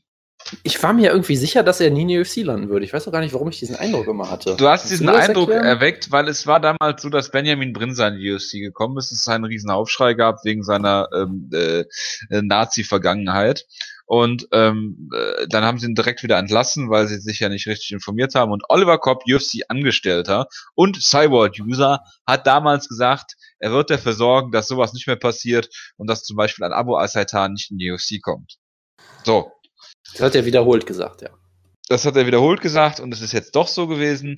Falls ihr nichts über Abu Asaita wisst, er ist immer mit Gefolgschaft unterwegs, manchmal auch mit äh, Farid Beng oder Hakan Jalanolu in Leverkusen im Stadion anzutreffen. Ähm, ja er Jojo, ist, Jojo, Er hängt, zieht jetzt nach Mailand. Jojo hängt häufig mit ihm in der Lounge ab. Hab ich mir ja, sagen geht lassen. so. Er ist ähm, Sohn marokkanischer Einwanderer. Es gibt sehr schöne Artikel in der Kölnischen Rundschau und im Express darüber.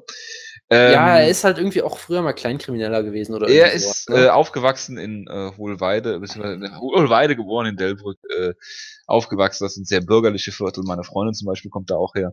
Ähm, und äh, ist dann äh, auf die private ähm, König Fahd Akademie in Bonn äh, gegangen, die ähm, einen sehr schlechten Ruf genießt seit Jahren schon ist jetzt auch vor kurzem letzte Woche ist glaube ich habe ich im Radio gehört ähm, geschlossen worden ähm, man hat ihn 2007 mal mit dem SEK in Unterhosen äh, versucht irgendwie festzunehmen. Er ist ja geflüchtet und alles Mögliche ist da passiert. Er wollte in die Fremdenlegion.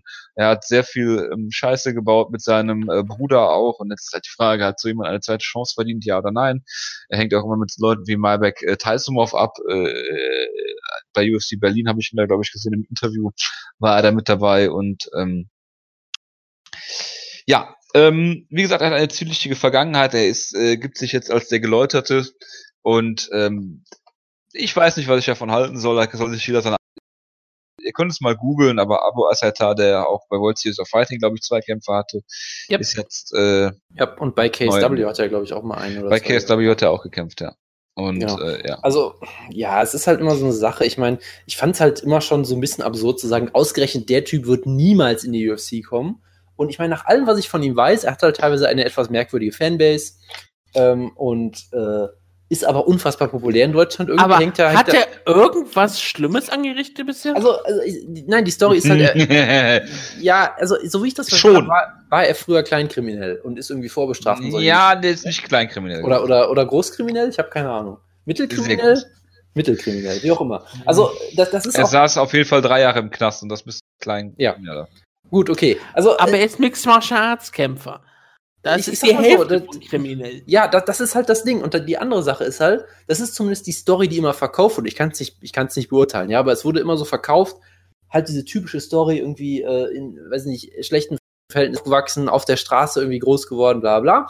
Und ist dann durch diesen Sport quasi äh, äh, auf den rechten Pfad wiedergekommen, hat sich jetzt voll dem Sport gewidmet, äh, hat sich dem jetzt halt äh, vollkommen verschrieben und ist dadurch quasi wieder auf den rechten Pfad gekommen. Das ist immer die Story, die erzählt wurde. Ich habe keine, ob sie stimmt. Das kann ich nicht beurteilen. Ich möchte das jetzt auch nicht irgendwie, ich möchte ihm jetzt nicht unterstellen, dass es nicht stimmt.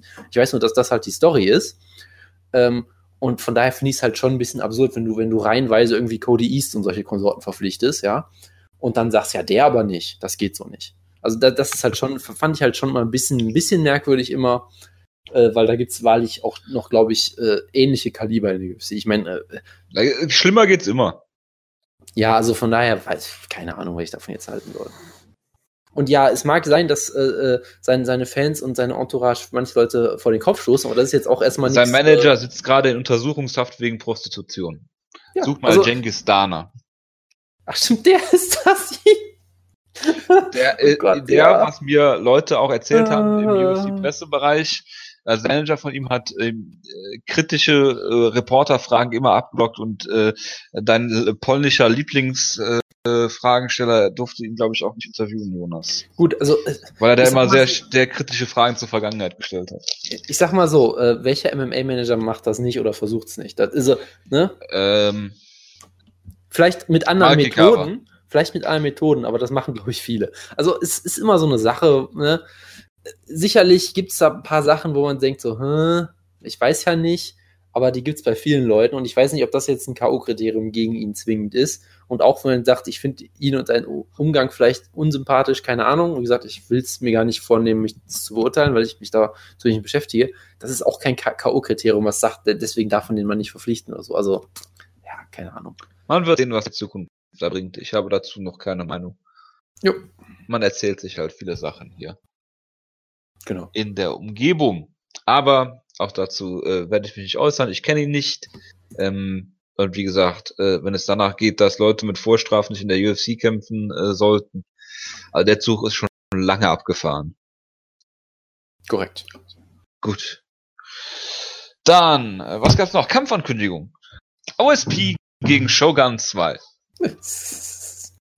Ja, der Kampf, auf den wir alle gewartet haben, oder? Nein. Äh, war noch ja, irgendwas? Ich, ich habe da sonst nichts zu sagen. Es ist furchtbar, aber das, ja, ne? Ja. Mehr fällt mir dazu auch nicht ein. Ah ja, Gilbert Melendez gegen Jeremy Stevens. Featherweight-Debüt von Gilbert Melendez. Aha. Und gegen wen kämpft er? Jeremy Stevens. Gut. Hast du deinen hervorragenden Witz gebracht? Das freut mich. Ja, habe ich hiermit Willst, Soll ich ihn auch noch Giblert nennen? Das wäre ein bisschen Overkill, finde ich jetzt, oder? Du bist eh immer Overkill mit deinen schlechten Witzen. So. Rüdke. Ja, einfach was anderes noch. Ähm, in der Nacht vom Montag zu Dienstag kommt Fire Pro Wrestling World of Steam raus. Das ist das nächste. es, ist, ist das erste Mal, dass ein Mixed Martial Arts Spiel auf Steam erscheint, das du selber spielen kannst. Gleichzeitig ist es auch noch ein Pro Wrestling Spiel, aber es ist das einzige Pro Wrestling Spiel, was Jojo lieben würde, weil es gibt einen Pro Wrestling Modus, wo du versuchst, ein gutes Match zu worken und es gibt einen Modus, wo du versuchst, das Match zu gewinnen, als wäre Pro Wrestling echt. Also genau diese Modi, wie Jojo sich vorstellt. Und natürlich gibt es auch ähm, weiterhin Mixed Martial Arts Modus. Das weiß er. Ich glaube, Jonas ist ja ein großer Fire Pro Wrestling Fan wenigstens und hat wirklich. Ich meine, du unterstellst mir das jedes Mal, aber das stimmt einfach weiterhin nicht. Aber okay. Du, du hast sogar doch sogar doch eine ähm, ein, du hast doch sogar ähm, ein Emulator mit dem Fire Pro Wrestling spielen kannst. Nein, nicht Fire Pro. Okay, ist mir auch egal. Ich behaupte einfach mal weiter. Ja, du, du behauptest, du behauptest gerne Sachen. Ich, wir wissen das ja. Ich behaupte das einfach, weil ich natürlich auch möchte, dass ich möchte unbedingt, dass wir hier ähm, sehr viele schöne Pro Wrestling, äh, echte Pro Wrestling Matches haben werden, nämlich Mixed Martial Arts. Und deswegen möchte ich, dass alle Leute das gerne kaufen, weil ich möchte, dass es ein Erfolg wird. Denn ich möchte auch, ich möchte, dass wir dann endlich einen richtigen CM Punk in Mixed Martial Arts ähm, Ring sehen können. Nämlich mhm. einen, der eine gute Sleep sein kann. Mhm. Das ist mir sehr wichtig. Kommt noch irgendwas oder war es das jetzt mit Nein, ich wollte nur sagen, dass das Spiel erscheint. Das ist die News-Ecke. Das ist für mich News. Es ist das erste Mix- äh, wo du selbst spielen kannst, auf dem PC. Das ist wichtig. Mhm. Okay, gut. Äh, weiter im Text. Wo wir gerade von äh, MMA-Spielen reden, EA MMA-Veteran Andreas Kariotakis musste leider am äh, Freitag arbeiten, deswegen werde ich ihn wahrscheinlich erst nächsten Freitag interviewen, das nur als Update. Ihr habt mir ungefähr null Fragen gestellt, äh, geschickt. Ich bitte dies nachzuholen. Ihr habt noch bis Freitag Zeit. Gut, Könnt doch Jojo nicht so hängen lassen, Leute. Ich habe genug Fragen. Also an Fragen soll es nicht scheitern. Ich bin ja Profi-Interviewer. Ich bin nicht wie du, Jonas, der Leuten Fragen stellt, wie interessieren dich Wettquoten? Das ist eine relevante Frage, also bitte. Ja. Ja. Die Antwort wirst du, wirst du schnell nicht vergessen. Das ist, Jonas, dein äh, Internet fällt aus. Ja. Ja. Oder dein Mikrofon, eins von beiden. Gut. Also, äh, Serientäter. Ich, Und jetzt fällt irgendwas runter. Das war Jonas, oder? Ja, Jonas ist sowieso die ganze Sendung schon Zeit laut, die ganze Zeit am Scrollen oder ganz die Getränke anschütten, deswegen stört mich das jetzt auch nicht weiter. Ich, ich, mir ist egal, wie unprofessionell er aktuell ist. Deswegen, wir haben Serientäter. Und du bist dran, Jojo, mit einem Kampf von den Prelims, wie du schon festgestellt hast, während Jonas einfach komplett weitermacht und uns ignoriert und, Das no sellt das einfach. Und, und immer mehr Geräusche macht. Das ist schon unglaublich. Also, Jojo, sag uns den Kampf von den Kämpfern, die sie nicht ich, kennen. ich, ich kenne absolut niemanden. Also Ja. Nils Siri, okay. Ich, ich bin gerade am durchklicken. Äh, ich weiß Brad Jones nicht- kennst du doch. Bitte wen? Den Waliser, Brad Jones, 13-0, großes Talent, von Kenn Jonas ich gehypt. Dann Ja. Timur. Äh, Von Jonas gehypt. Merkst du was? Brad Johns. Ja. Und dann hast du noch Dani Timur. Das ist nicht der Timo, den du meinst. Dani Timur. Ja. Meinst du David Tam- Tamer oder, oder Ja. Daniel? Das Nein, ich meine Bruder. Daniel. Ich meine Daniel Das Timur. ist der Bruder von dem. ja, so. den kennst du doch wenigstens vom Namen her. Ich kenne den Bruder von dem. Ja, oder deswegen kennst du doch den Namen Timur vom Namen her. Ja, ich kenne auch den Namen äh, Nash von Namen. Das ist, Er, ke- er kennt auch die Madrid-Brüder vom Namen her, ja. Smith kenne ich auch vom Namen her. So, also. Ja. Alejandre äh, Patonja oder Patonja oder Patonha oder wie auch immer gegen Nils Theory nehme ich jetzt. Der Abschiedskampf von Nils Theory. Ja. Gut. Können wir da bitte gleich drüber reden? Ähm, ja, ich muss es eintragen. Niziri gegen Alejandro Pantoja. Das freut bestimmt noch gerade Jocke, dass er so einen richtig guten Kampf hat für seine Serie.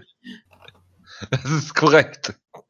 Das ist der Kampf, Ah. der die Serie reißen lassen wird. Aber es, das ist halt das Gesetz, ne? Das, ähm, wir können halt Ich nicht habe die versucht, Wutke zu überreden, dass wir einen Maincard-Kampf nehmen, wo er wenigstens Leute kennt, aber er hat gesagt, nein. Das wäre gegen die Regeln. Es ist, es, ist, es ist Deutschland hier, man muss die Regeln schon befolgen, ja. Unsere Ja. Regeln sind doch immer- auch immer scheißegal sonst, oder? Na, wenn sie mich betreffen meistens. Ach so, okay, verstehe. Entschuldigung, das äh, kann man natürlich, äh, konnte ich natürlich nicht wissen. Nein, aber hier ist, das, das ist doch mal interessant. So hätte ja auch, wäre es viel früher gewesen, hätten wir auch so einen Kampf ausgelost hätten bekommen. Ja, der äh, Pius sagt völlig richtig, dass die Maincard äh, Prelim-Niveau hat. The Fight Pass Prelim-Niveau, ja. Gunnar Nelson gegen Santiago. Was, was, Ponce- auf was tippst du denn bei dem Kampf? Ich dachte, der kommt gleich erst zum Schluss. Achso, ich dachte, du würdest jetzt ihm besprechen, hast gesagt. Pan, äh, Pantoja. Tits of Pantora. Jonas? Ich tippe auf Irland. Also Äh, schreib Irland rein und wenn Siri gewinnt, dann äh, gilt das. Okay, gut. Ist gut. Ich tippe tipp auf Pantoja. Montoya? Pantoja. Achso. Nein, Pius, wir werden nicht über die Tuesday Night Contender Serie. Auch wenn das Niveau vielleicht passt. Wir werden auch nicht Ja. über Bellator reden. Pius, du kannst gerne es dir angucken mit dem Snoop Dogg-Kommentar und uns schreiben, wie es war, aber wir tun uns das nicht an. Äh, ja, Gunnar Nelson gegen Santiago. Da der Wutke ja immer Santiago Ponzinibbio hypt und äh, heute noch nicht angefangen hat, Wutke. Was hältst du denn vom Main Event? Also sage, Kampf? Ponzinibbio ist ein All-Violence-Kämpfer, der zu Recht bei uns bei Team Schlagkraft gelandet ist, weil er in letzter Zeit eigentlich immer unterhaltsame Kämpfe gehabt hat. Ist ein guter Allrounder, guter Kämpfer, unterhaltsam. Er kämpft gegen Gunnar Nelson und wird da wahrscheinlich ziemlich untergehen, denn Gunnar Nelson ist, glaube ich, doch nochmal ein ganz anderes Niveau. Besserer Striker, besserer Grappler. Ist ein bisschen schade für Ponzinibbio. Ich finde es erst, A, finde ich es auch gut, dass er mal so einen Kampf bekommt, zu testen, ob er vielleicht doch für Höheres bestimmt ist. Aber in den meisten Fällen werde ich einfach davon ausgehen, dass Gunnar Nelson jemand ist, der zu wirklich Höherem bestimmt ist, der halt sich nur gegen absolute Top-Leute bis der Panona wie Rick Story oder Damien Meyer. Aber sonst nimmt er halt Leute auseinander wie Tumenov oder Alan Jabin. Und Posinebio, wie gesagt, ist gut, hat eine wunderbare Siegesserie aktuell mit Siegen über Andreas Stahl, Gott McGee, Zach Cummings und Nordin Talib. Aber ich glaube nicht, dass er da Gunnar Nelson reinholen kann. Deswegen tippe ich, Gunnar Nelson gewinnt per Submission Runde 2. Wir müssen hier auch nicht übertreiben. Von, Nein. von wie Ich sage, Weg. Nelson gewinnt auch in, äh, mit per Submission in Runde 2. Wie du schon gesagt hast, er ist der unorthodoxe Striker, der durchaus sich mal brutal, ne? bru- brutal treffen kann, obwohl er nie danach aussieht. Also ich meine, ich erinnere mich an Brandon Thatch, von dem alle gesagt haben, er ist viel größer, er ist, ist viel kräftiger, wenn der Kampf zu Boden geht, okay. Und dann äh, knockt er ihn fast mit dem Jab aus. Also äh, das war schon sehr interessant. Äh, Joe Ban hat er, glaube ich, auch äh, zu Boden. Nee, Tumenov oder Joe Ban? Äh, eine von beiden hat er auch zu Boden geschlagen. Ähm, von daher sage ich auch, dass äh, Gunnar Nelson hier vielleicht eine Nummer zu groß ist und alles andere darunter ist mehr so äh, Ponzinibbio äh, und wenn es dann so in die Top Ten geht, dann wird er da nicht viel ansehen. Ich sag auch Gunnar Nelson wird mit seinem äh, relativ langweiligen Grappling-Stil, den Jonas immer abfeiert, hier den Kampf gewinnen. Äh, zweite Runde Submission. Ich werde natürlich den Grappling-Stil von Gunnar Nelson abfeiern. Ähm, ich finde das durchaus keinen, keinen schlechten Kampf. Als Main Event natürlich, naja. Aber ich halte ja auch durchaus viel von, von Santiago Ponzinibbio und ich halte ihn auf jeden Fall für den besseren Striker, weil ich Nelson immer noch als Striker sehr merkwürdig finde. Er hat Power auf jeden Fall. Er ist un unter Umständen manchmal erschreckend schnell und haut dich dann auf einmal um. Aber er hat halt oft auch so Phasen, wo ich denke, was zur Hölle machst du da? Also ich, ich bin immer so ein bisschen am Zweifeln, was, was Gunnar Nelson angeht irgendwie. Im Stand zumindest. Und von daher, ich wäre, glaube ich, nicht komplett schockiert, wenn Ponzinibbio einfach gut, gut agiert hier mit schönen Leckkicks, äh, schön die Distanz hält und Gunnar Nelson vielleicht sogar im Stand besiegen kann. Das würde mich nicht komplett schockieren, weil ich glaube halt, nicht, dass Nelson da immer noch einige Lücken hat. Aber Nelson ist trotzdem auch ein sehr guter Athlet. Er ist sehr schnell gerade auch, äh, ist ja auch kein besonders großer. Vielleicht ist er vermutlich sogar genau wie, wie ein Johnny Hendricks zum Beispiel ein eher natürlicher Lightweight. Nutzt das aber gut, weil er halt dadurch sehr schnell ist und, und sehr ähm, spritzig agieren kann. Ähm, that's what she said. Ähm, und, von daher, und von daher glaube ich, dass, ähm, dass Nelson dann doch äh, einige Probleme haben wird im Stand, genauso wie er mit Ellen Joban auch Probleme hatte im Stand, was man auch gerne mal vergisst. Ähm, Ja, aber irgendwann wird er, glaube ich, dann doch äh, ein paar Takedowns holen. Er wird vielleicht, vielleicht, weil am Boden ist er unfassbar gut, vielleicht holt er sich wieder einen Rear Naked Choke. Aber ich glaube, der Kampf wird doch ein bisschen enger, als man vielleicht denkt. Also durchaus eine gute Ansetzung, spannender Kampf. Äh, nur halt als Main Event von der Show ist es halt so, naja, ne? Wie? Ja, so Ja. naja halt. Nicht so besonders. Joan Calderwood gegen Cynthia Cavillo. Gavilio ist ja ähm, eine Team Alpha Male Kämpferin, deswegen ist immer oberkörperfrei zu kämpfen. Das ist dann deswegen in der UFC immer ein riesengroßes Problem. Aha, denn aha. bei Team Alpha Male will keiner sie anfassen und das Trainieren dann immer relativ schwierig. Aber ähm, sie ist eine gefährliche Grapplerin und auch, auch ziemlich gute Strikerin. Halt typische Alpha Male Kämpferin, wenn man mal so sieht. Ähm, ihre letzte Gegner war ja Pearl Gonzalez, die ja so ein bisschen Probleme mit der Kommission hatte, aber die hatte der Kampf Warum nochmal? Wegen ihren Brustimplantaten. Ah, okay. Und der hat den Kampf da trotzdem ziemlich eindeutig ähm, gewonnen, Cavillo. Ähm, der hat auch Amanda Cooper damals im ersten Kampf klar besiegt mit einer, mit Reneg, ich glaube, ein Renegade Joke oder was? Nee, das war nicht. Was ist ein Renegade Joke? Ich weiß gar nicht mehr. Ist doch egal. Äh, auf jeden Fall hat sie ähm, Paul Gonzalez bei Renegade Joke besiegt, da bin ich mir ziemlich sicher. Und ähm, das Ganze gegen Joan Calderwood, das ist ein ziemlicher äh, Anstieg an, an Gefährlichkeit. Äh, Calderwood, wie gesagt, einer der sympathischen Kämpfer, die man sich vorstellen kann. Eine wunderschöne Stimme, wunderschöne Persönlichkeit, einen wunderschönen Kampfstil. Ich mag sie total gerne. Sie braucht halt ein bisschen immer in den Kampf reinzukommen. Deswegen hoffe ich, dass sie es auch schafft. Jojo ist total sympathisch. Und Danke. wenn, ja, du bist auch sehr sympathisch, aber ich meinte gerade Joan Calderwood. Ach so, okay. Aber das ist, es ist eine Reihe, seid ungefähr gleich vom, von der Art und Weise her logischerweise auch. Ja, Das Jonas hat es ja mal interviewt, man konnte nur kein Wort verstehen. Also nicht nur, weil John Calderwood. Es gibt da, haben wir eigentlich schon mal darüber geredet, dass es ein Mr. Interview gibt, Jonas, was nicht an die Öffentlichkeit geraten ist? Ich bin sicher, dass du das schon ungefähr 100 Mal gesagt hast. Ja. Ja, also, aber länger nicht mehr. Das Also, sein. ja. Ich, Es war ich, kein besonders gutes Interview, weil er irgendwie keinen Bock hatte. Ja, aber jetzt doch so charismatisch, Jonas. Ja, aber er muss halt auch mal Pause machen. Ne? Ah, also Cavillo ist ähm, gefährliche Gegnerin, aber ich glaube, John, Ca- John Calderwood, wenn sie es in den Kampf gefunden hat, wird sie sie auseinander striken und den Kampf mit ihrer besseren Fähigkeit im Muay Thai gewinnen. Ich hatte gerade gehofft, dass du, dass, du, dass du die Formulierung machst, den Kampf mit ihr am Boden aufwischen, oder? Sehr, sehr Nein, ähm, ich, sie möchte alles und nicht zu Boden gehen. Ach so.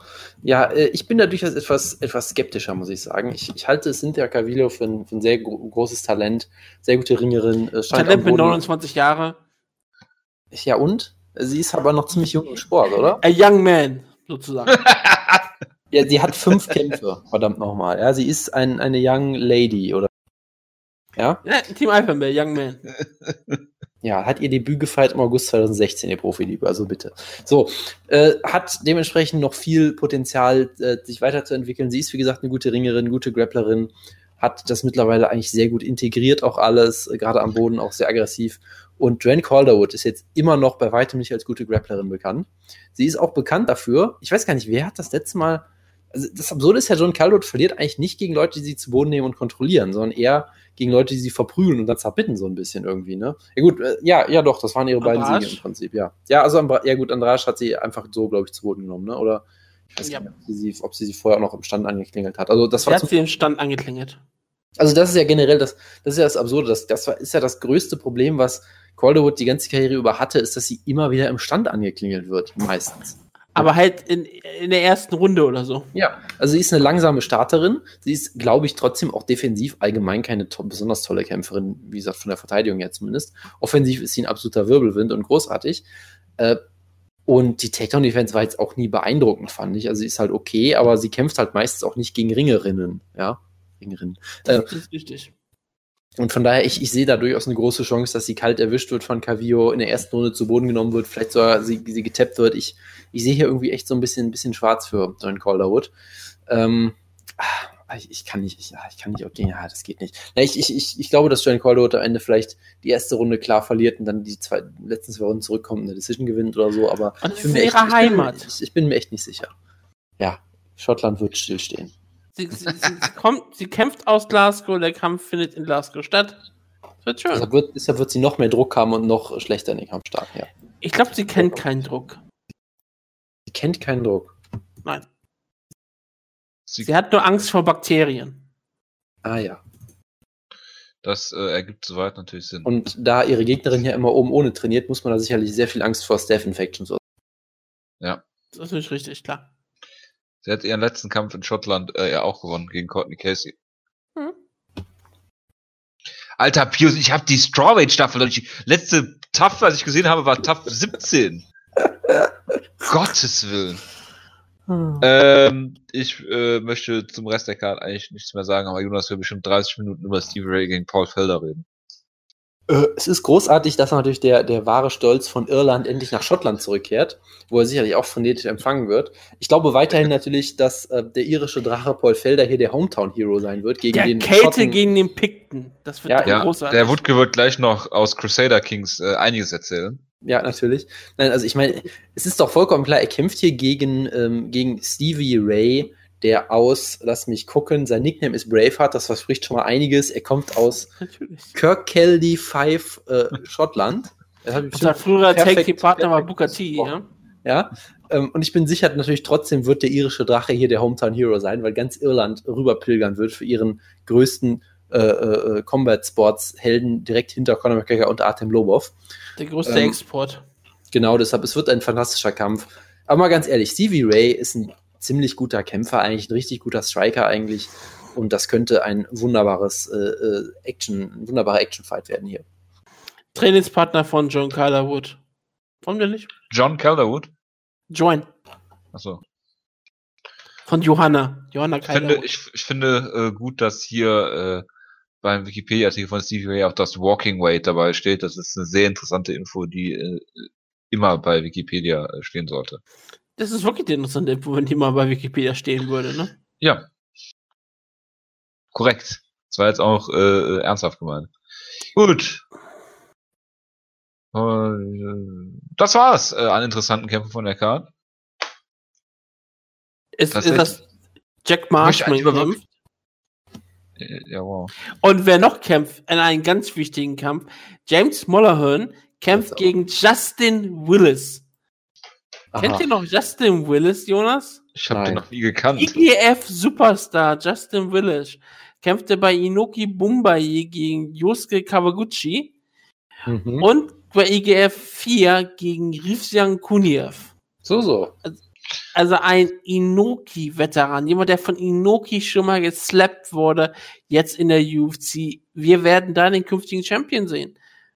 Er sollte auch schon bei World Series of Fighting mal kämpfen gegen Das zweite, was ich, das zweite, was ich äh, über äh, bei- Wikipedia äh, finde über Justin Willis, das zweite Ergebnis ist, dass er medically unfit war, um zu kämpfen. Aber gut, ist ja kein Ja. Problem. Warum?